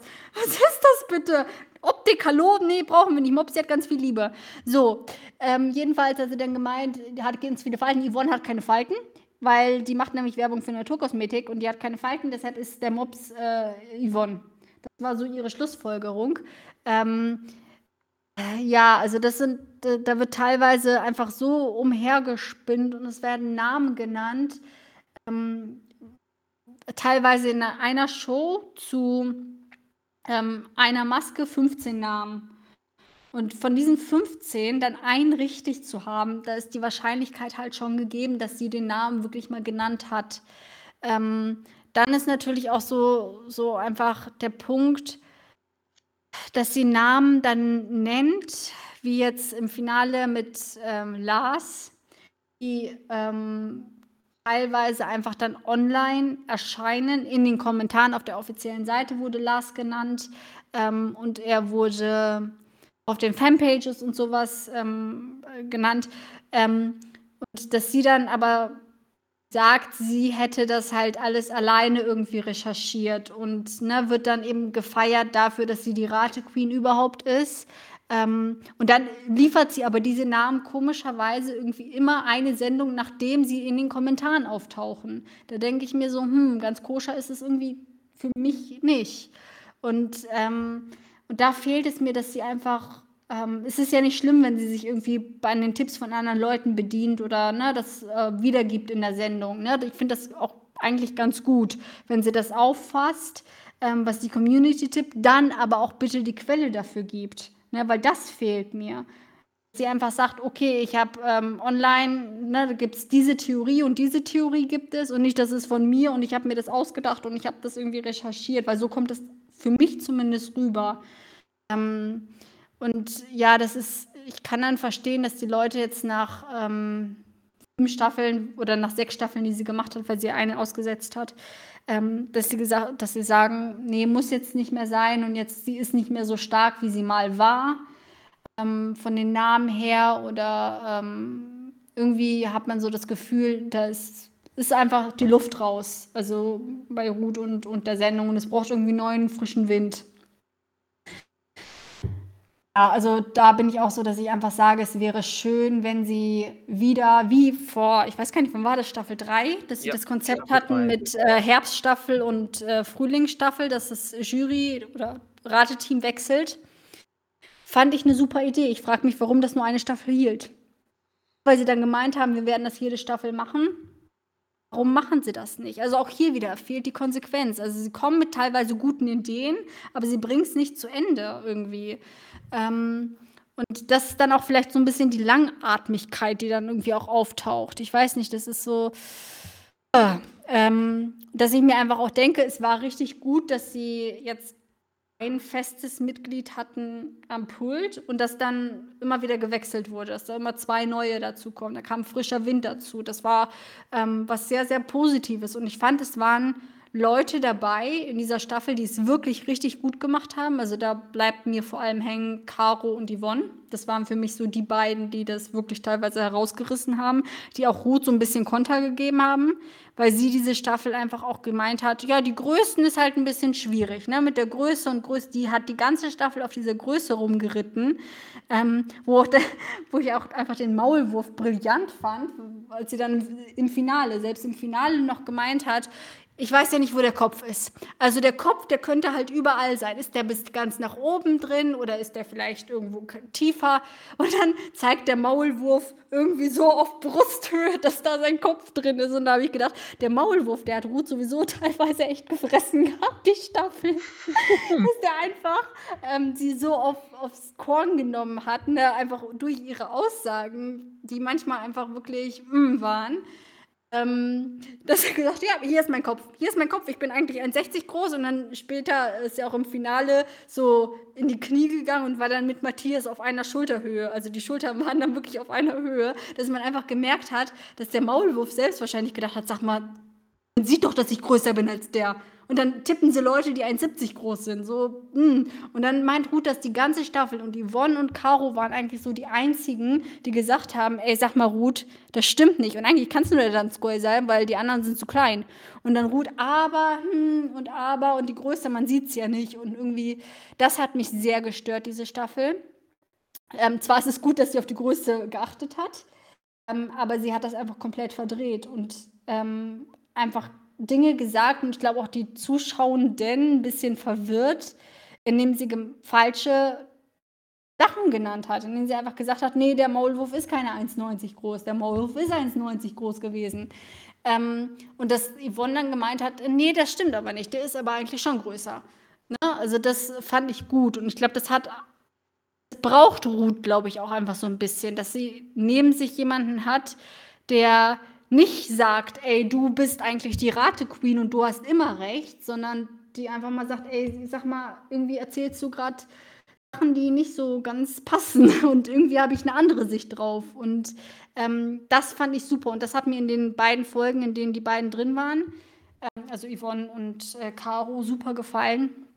Ich würde mir persönlich einfach wünschen, dass sie diese Wechsel haben im, im Rateteam, dass sie zum Beispiel im Frühjahr auf ähm, eine Sängerin gehen, auf jemanden, der im Raten gut ist. Und ähm, ja, also wenn ich jetzt spontan mal eine Jury zusammenstellen könnte, würde ich sagen, Yvonne für die Musik, ähm, Nora, einfach weil sie selber unter einer Maske war und irgendwie so Teil von dieser Show ist und im Raten ist sie, glaube ich, auch ganz gut. Ähm, und dann vielleicht auch noch ein, Gast oder noch ein Mann dazu und dann hat man eine Vierer-Jury, weil das in anderen Ländern auch sehr gut funktioniert, ähm, beziehungsweise eigentlich sogar gängig ist, vier Leute da zu haben. Ähm, da könnte ich mir zum Beispiel Alexander Klavs vorstellen als Mann oder ähm, man nimmt jemanden wie Elton. Dann eben äh, das zu haben, dass äh, jetzt ähm, Nora zum Beispiel fest ist in einer Staffel und ähm, dann wiederum in der anderen Staffel Caro zum Beispiel zu haben, also Kibikus, die äh, fest ist. Und die anderen drumherum könnten vielleicht wechseln, könnten, weiß ich nicht, zwei Shows da sein oder was weiß ich, könnte man dran arbeiten an dem Konzept. Aber einfach nur, dass, ähm, dass da mehr Wechsel drin ist, dass man sozusagen alle Sparten füllt, dass sich ähm, das Rateteam gegenseitig auch unterstützt dem Punkt, dass einer zum Beispiel beurteilen kann, ist das ein Sänger, ist das kein Sänger, wie ist die musikalische Leistung, ne? dass man da jemanden hat, der stark in den, in den Sachen ist. Dann jemanden wie Elton, der gut raten kann, der sehr auf diese Indizien achtet, der dazu beisteuert. Dann jemanden, der weiß, wie das ist, in diesem Kostüm zu stecken und dass das sich so gut ergänzt, dass die zusammen, ne, ähnlich wie bei uns beim Maskenball auf Discord, dass man zusammen auf einen Namen kommt. Und nicht, dass Ruth hier, Rate Queen Ruth macht alles, die anderen sitzen da und sagen eigentlich nichts. Also das wäre schon wünschenswert, dass da auch wirklich mal was gemacht wird, jetzt nach sieben Staffeln. Bleibt uns echt nur zu hoffen, dass das tatsächlich passiert. Also mein, also ich würde auch mitgehen, dass wir auf jeden Fall einen Ex-Teilnehmer, Ex-Teilnehmerin auf jeden Fall dabei haben. Vielleicht auch Musiker, Musikerin. Mhm. Und ähm, ja, dass wir das haben und dann halt jemandem aus dem Moderations-Show-Business, der dann halt sagt, okay, ähm, ich kenne da ein bisschen was und ich kenne mich da aus mit dem Raten und ich verstehe die Indizien auch und alles. Deswegen. Also so würde es halt auch für mich in die Richtung geben, aber dass man halt wirklich auch mal rotiert. Dass man wirklich sagt, okay, Herbststaffel, Win äh, Herbststaffel, Sommerstaffel, Frühjahr, Winter, sonst wie Staffel. Ähm, dass man da auch mal in der Hut eine Pause gibt, man dann halt auch mal sagt, okay, als Gästin darfst du dabei sein oder von mir ist auch mal komplett routfrei, was wahrscheinlich nie passieren wird, aber naja, ähm, wäre auf jeden Fall ein Träumchen. Sie haben jetzt ein gutes Jahr, also maximal ein Jahr, ich würde sagen sechs Monate auf jeden Fall, wahrscheinlich sogar noch länger. Äh, Zeit, sich was zu überlegen, sich über, zu überlegen, wie es weitergeht. Und ja, vielleicht hört ja doch wieder einer der Alfreds zu. Ich tippe mal stark, dass Alfred 4 es dieses Mal übernehmen wird. Wenn ja, Grüße. Hoffentlich nehmen sich da auch Leute was zu Herzen und wir würden es uns einfach wünschen. Wir bedanken uns an der Stelle für euer Feedback, dass ihr uns da gelassen habt und it's a wrap. Das ist das Ende dieser Staffel. Ob wir noch eine Jahresabschlussfolge bringen in Form des alljährlichen QAs, müssen wir uns echt nochmal überlegen. Werden wir euch nochmal auf dem Laufenden halten, ob wir das nochmal ja, bringen wollen. Lust hätte ich schon, aber es muss halt einfach natürlich auch zeitlich passen. Und ja, mir bleibt nichts anderes übrig zu sagen, als dass wir uns hier bedanken. Es wird im Dezember ein bisschen mehr auf Instagram kommen. Folgt da auf jeden Fall. Maskenballcast. Hinterlasst für die Doppelfolge 5 Sterne auf Spotify und Apple Podcasts. Teilt das mit allen Leuten, die ihr kennt, Freunde, Verwandte, Bekannte und alle. Zeigt den hier, hier ist mh, hm, The Mars Singer Podcast äh, an den Lachs. Hört euch das mal an. Und ja, daher besonderer Dank geht nicht nur an die Teilnehmenden dieser Staffel raus, an die Leute, die in der Jury mitsaßen und ähm, nicht nur an und auch an die Kostümbildnerin Alex Brandner, Marianne Meindl. Geht da auch Dank raus für diese wunderbaren Kostüme. Ihr als Community, wunderbar. Und ähm, ja, klar, natürlich an euch drei. Mopsy für die seelische Unterstützung und euch beiden fürs ja, Moderieren und ähm, ja, Moderieren und Indizien finden und ja, sich den ganzen Spaß geben und alles und für neuen Input mit den Intros und ja, da ich auf jeden Fall sehr dankbar, dass das sehr schön gelaufen ist und wir mit Staffel 7 eine, wo ich sagen muss, versöhnlichere als in Staffel 6. Ich muss auch sagen, die arme Mopsi, die liegt flach. Seit dem Finale, die, die kommt gar nicht mehr hoch. Also die liegt hier gerade die ganze Zeit. Die, die, kommt, die steht gar nicht mehr auf. Also man muss sagen, als der Moli gewonnen hat, die Champagnerkorken, die flogen. Leute, könnt ihr euch nicht vorstellen. Könnt ihr euch wirklich nicht vorstellen. Wir haben die mittlerweile aufgesammelt, diese Champagnerkorken, weil Mopsi ist zu gar nichts mehr fähig. Ne? Weil ihr wisst ja, sie ist Vorsitzende der Haley Maley Anhängerschaft. Und als solche hat sie ihn ganz lange gehuldigt, wie wir wissen, dank der Intros. Ja, und jetzt hat sie das alles immer noch nicht verarbeitet. Und ich glaube, sie wird auch eine ganze Auszeit brauchen, Staffelauszeit bis zur nächsten Staffel, um sich zu erholen. Wahrscheinlich wird sie das auch nicht tun. Ist durch. Ich bin auch durch. Gabriel ist auch durch. Niklas ist schon längst durch. Der ist schon raus. äh, ja. Arme Mopsi, kann man nur sagen. Das stimmt. Einen Champagnerkorken habe ich im Waschbecken in der Küche gefunden. Im Waschbecken in der Küche. Ist durch gewesen. Die war komplett durch. Die hat das Finale angeguckt. Ich sag's dir, ne? man möchte. Man möchte aber auch unsere ähm, Nachrichten gar nicht lesen, die äh, wir heute geschrieben haben während dieser Sendung. Das war so hardcore. Das, war, das ganze Finale war einfach so gefühls auf und ab gewesen. Sowohl für mich als auch für dich, Gabriel. Absolut. Ähm, dass wir echt, wir lagen nicht nur einmal auf dem Boden. Ich hatte danach solche Rückenschmerzen. Weil, ne, bei mir ist es einfach so, dass äh, ich ein Mensch bin, der ähm, bei dem Emotionen sich sehr stark im Rücken ähm, festigen sozusagen und dann habe ich Rückenschmerzen. Also wenn ich emotional eben sehr viel beschäftigt bin mit mir selber, habe ich eben stark Rückenschmerzen. Und das war nach dem Finale, ich habe immer noch Rückenschmerzen. Also das ähm, einfach heftig. Also das war allein schon dieser erste Auftritt, man ähm, vom, vom Maulwurf gemerkt hat, ui, der ist sehr aufgeregt. Ne? Und dann kam der zweite äh, mit ähm, Saxon Fire, wo ich echt gedacht habe, was ist denn jetzt schon wieder los? ähm, und äh, einfach allein so diese Verbindung. Ich fand, ich fand ja sowieso großartig, dass äh, er endlich mal mit dem Zebra gesungen hat, weil wir wissen ja, dass unser Haley Maley ist ja der größte Fanmole, es gibt bezüglich Pferde. Ne? Der ist ja total ein Pferdenah. Und man muss sagen, Pferde und Zebras, die sind miteinander verwandt. Jetzt hier schön Fakten, ihr kennt mich, die sind miteinander verwandt. Nur ist es einfach so, dass ähm, Zebras optisch eben sehr einem Pferd nahe kommen, Aber ne, da war Holy Moly war sowieso schon durch. Allein, ne, die sieht aus wie ein Pferd. So nah an Pferd kommt er nicht mehr ran wie ans Zebra.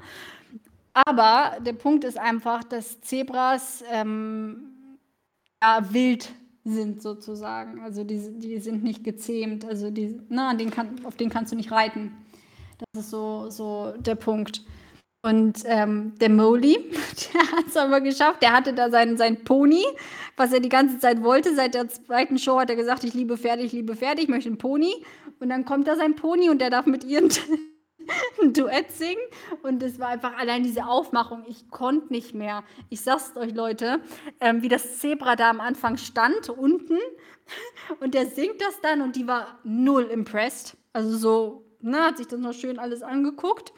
Und dann allein, äh, als er da mit dieser, mit dieser einen Tänzerin äh, so, so ähm, sehr eindeutige Bewegungen gemacht hat, sagen wir mal so, äh, und sich das Zebra angeguckt hat, und dann macht sie diese Handbewegung, die man ähm, aus der Staffel von ihr kennt, so dieses Nope! Und dann rennt sie da auf diese Bühne, so, mein Junge, so nicht mit einer, dann mit mir und dann rennt sie da auf diese Bühne und wie, sie, wie die Leute da allein von dieser Performance, du kannst dir das nicht ausdenken, dass die, dass die da einfach äh, rumhämmern die ganze Zeit, während die das singen. Und ich dachte, was ist das, was passiert hier? Und irgendwie war das so, what? Und äh, absolut legendär irgendwie. Das ist für mich, also dieser Auftritt und der Auftritt ähm, mit äh, Peony, dem Rap und diesem Mashup, was er gemacht hat, waren für mich so die beiden, ähm, die irgendwie so oh, ein großes, das hätte ich nie gedacht, dass das mal auf der TMS-Bühne passiert. Das ist irgendwie so das, was ich auch aus der Staffel mitnehme. Irgendwie ist man, es ist unberechenbar, man weiß einfach nicht, man hat so einen Charakter, man hat einen Promi darunter, der Bock drauf hat. Und Daniel hat dann ja auch noch ein Bild gepostet, ähm, wo er so viel sind wir wieder bei dem Hellsehen, wo er im Melkini stand, der gute Morat, unser Molly. Und ich frage mich bis heute, warum wir diesen Auftritt nicht bekommen haben. Warum haben wir Morat nicht gesehen in seinem Mokini? Es gab diese Option, diese Option, wo der Ma Maulwurf in diesem männlichen Badeanzug steht, der eben sehr stark am Borat äh, angelehnt ist oder angehaucht. Ähm, dass ich das irgendwie so ein bisschen äh, schade fand im, im Finale, dass äh, das Pony nicht mehr kam. War irgendwie zu erwarten gewesen, weil der zweite Auftritt war schon irgendwie sehr, sehr ähnlich zu, zu, zu dem. Ähm, aber irgendwie war das so trotzdem für mich irgendwie unvollständig, weil für mich war das so der Auftritt gewesen, auch fast schon der Staffel. Und ja, und irgendwie war das auch so der Auftritt, der das Blatt gewendet hat, weil nach Staffel 1 waren die meisten Leute pro Werwolf. Wenn man gefragt hat, wer gewinnt die Staffel, haben bei uns im, im Live-Talk haben alle irgendwie gesagt Werwolf. Und dann kam der Maulwurf in der zweiten Show, macht diesen Striptease und plötzlich haben, haben die Leute gesagt, ey, vielleicht gewinnt der Maulwurf. Und dann zu Woche zu Woche wurde das irgendwie deutlicher, dass der Maulwurf vermutlich gewinnen wird.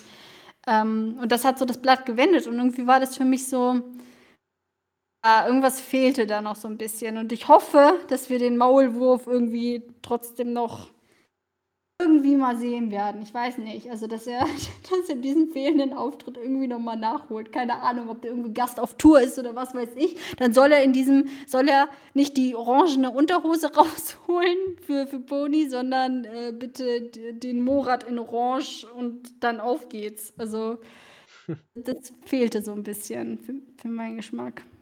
Ja, die Option gab es, sie wurde leider nicht genutzt, aber. Wurde nicht genutzt. Obwohl das eben auch so typisch Daniel ist. Ich bin, mir über, ich bin überzeugt von, dass er die Idee hatte.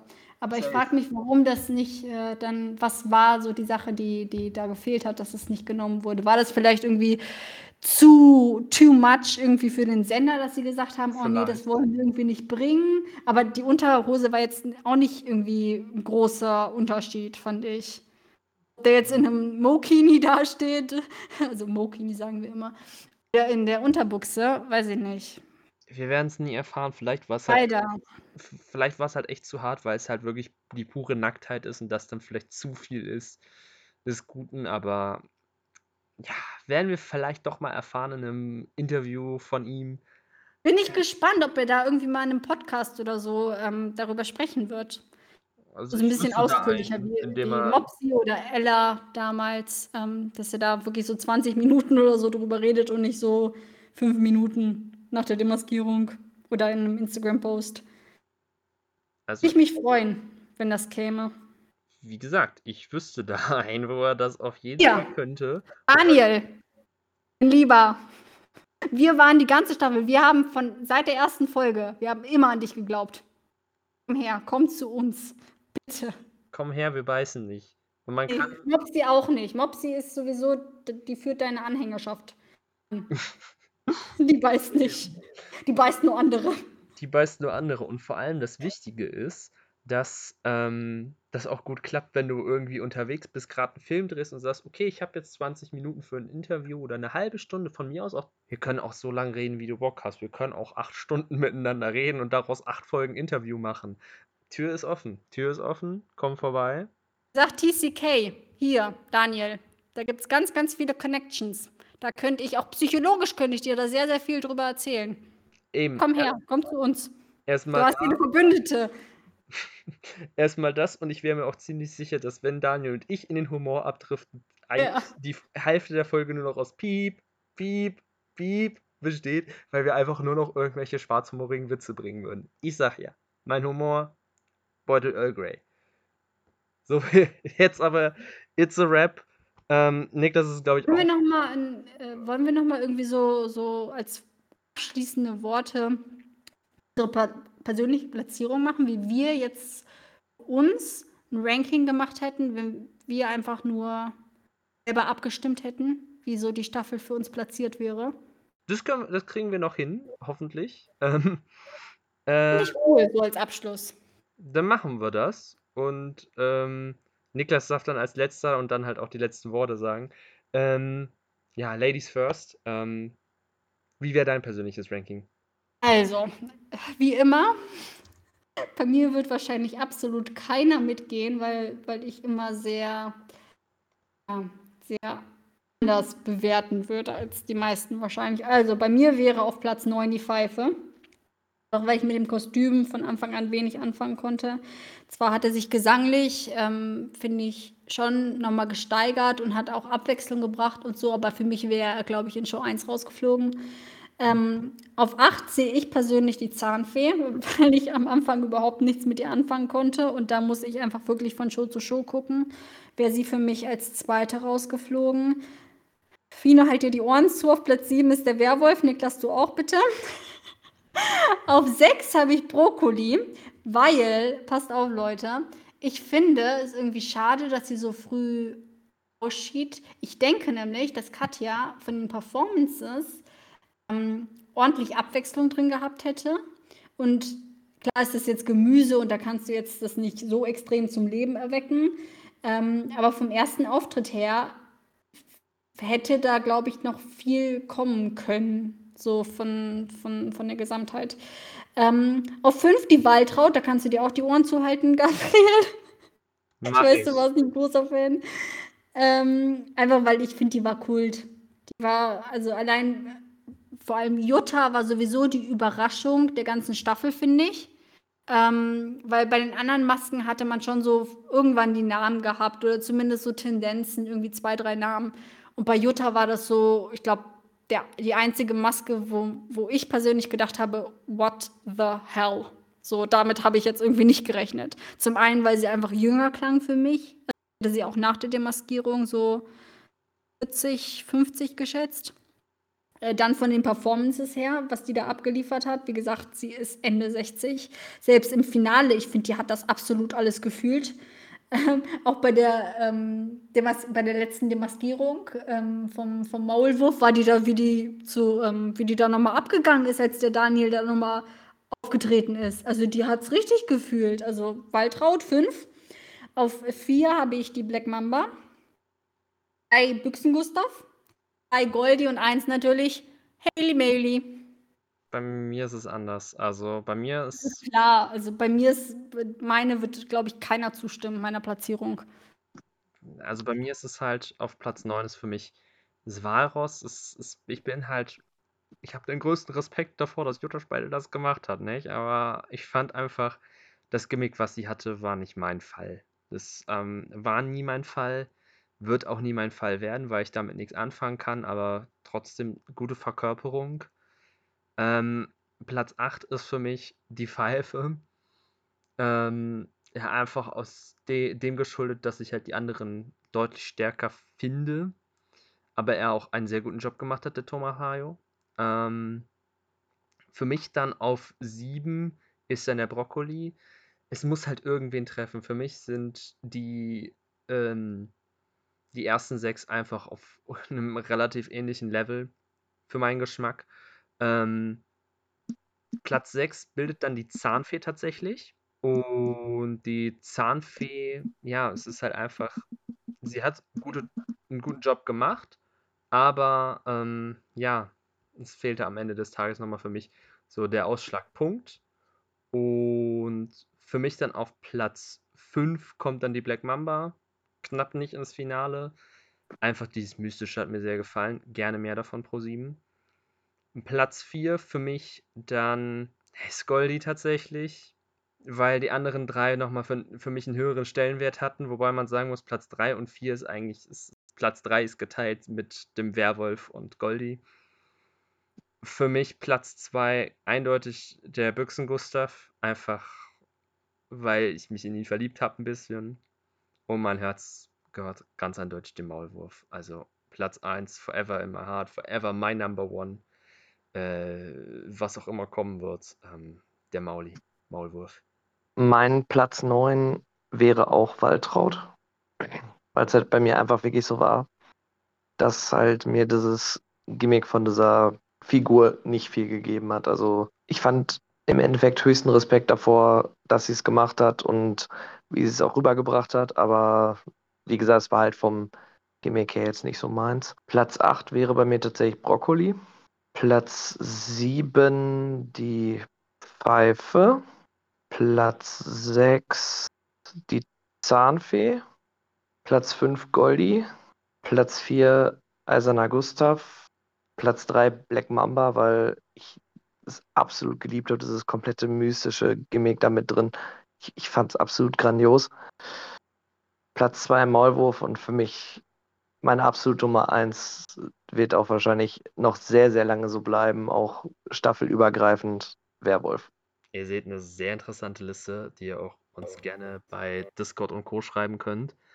Ja, ähm, wir haben euch jetzt lang genug euch was auf die Ohren gegeben. Sie dürften jetzt um die zwei, wenn nicht sogar ein bisschen, fast zweieinhalb bis, wenn nicht sogar drei Stunden, sagen wir euch, ähm, euch ein Ohr abgekaut haben. Aber es ist schön, dass ihr uns das geliehen habt. Klingt irgendwie ganz komisch, aber ihr wisst, was ich meine. Und jetzt wirklich, Niklas, die ikonischen letzten Worte. Vermutlich letzten Worte, vielleicht kommt noch eine Folge, aber darüber halten wir euch auf dem Laufenden. It's a Rap und jetzt die letzten Worte von dir. Danke, dass ihr uns wieder die ganze Staffel so schön unterstützt habt und auch so tolle Kommentare mit abgegeben habt und uns auch bei den Recherchen so ein bisschen Anhaltspunkte mitgegeben habt und macht immer wieder Spaß, mit euch zusammen zu rätseln. Und ja, wie gesagt, wir wissen noch nicht, wann die neue Staffel beginnen wird. Deswegen bis dahin bleibt weiter rätselhaft Schaut bei Instagram vorbei, was da kommen wird an Stuff. Ist bestimmt auch für euch was Interessantes mit dabei. Und ja, dann bleibt eigentlich nicht viel anderes zu sagen als viel Spaß beim Weiterrätseln, wenn es weitergeht. Und bis dahin, man hört sich. Ciao und schöne Grüße.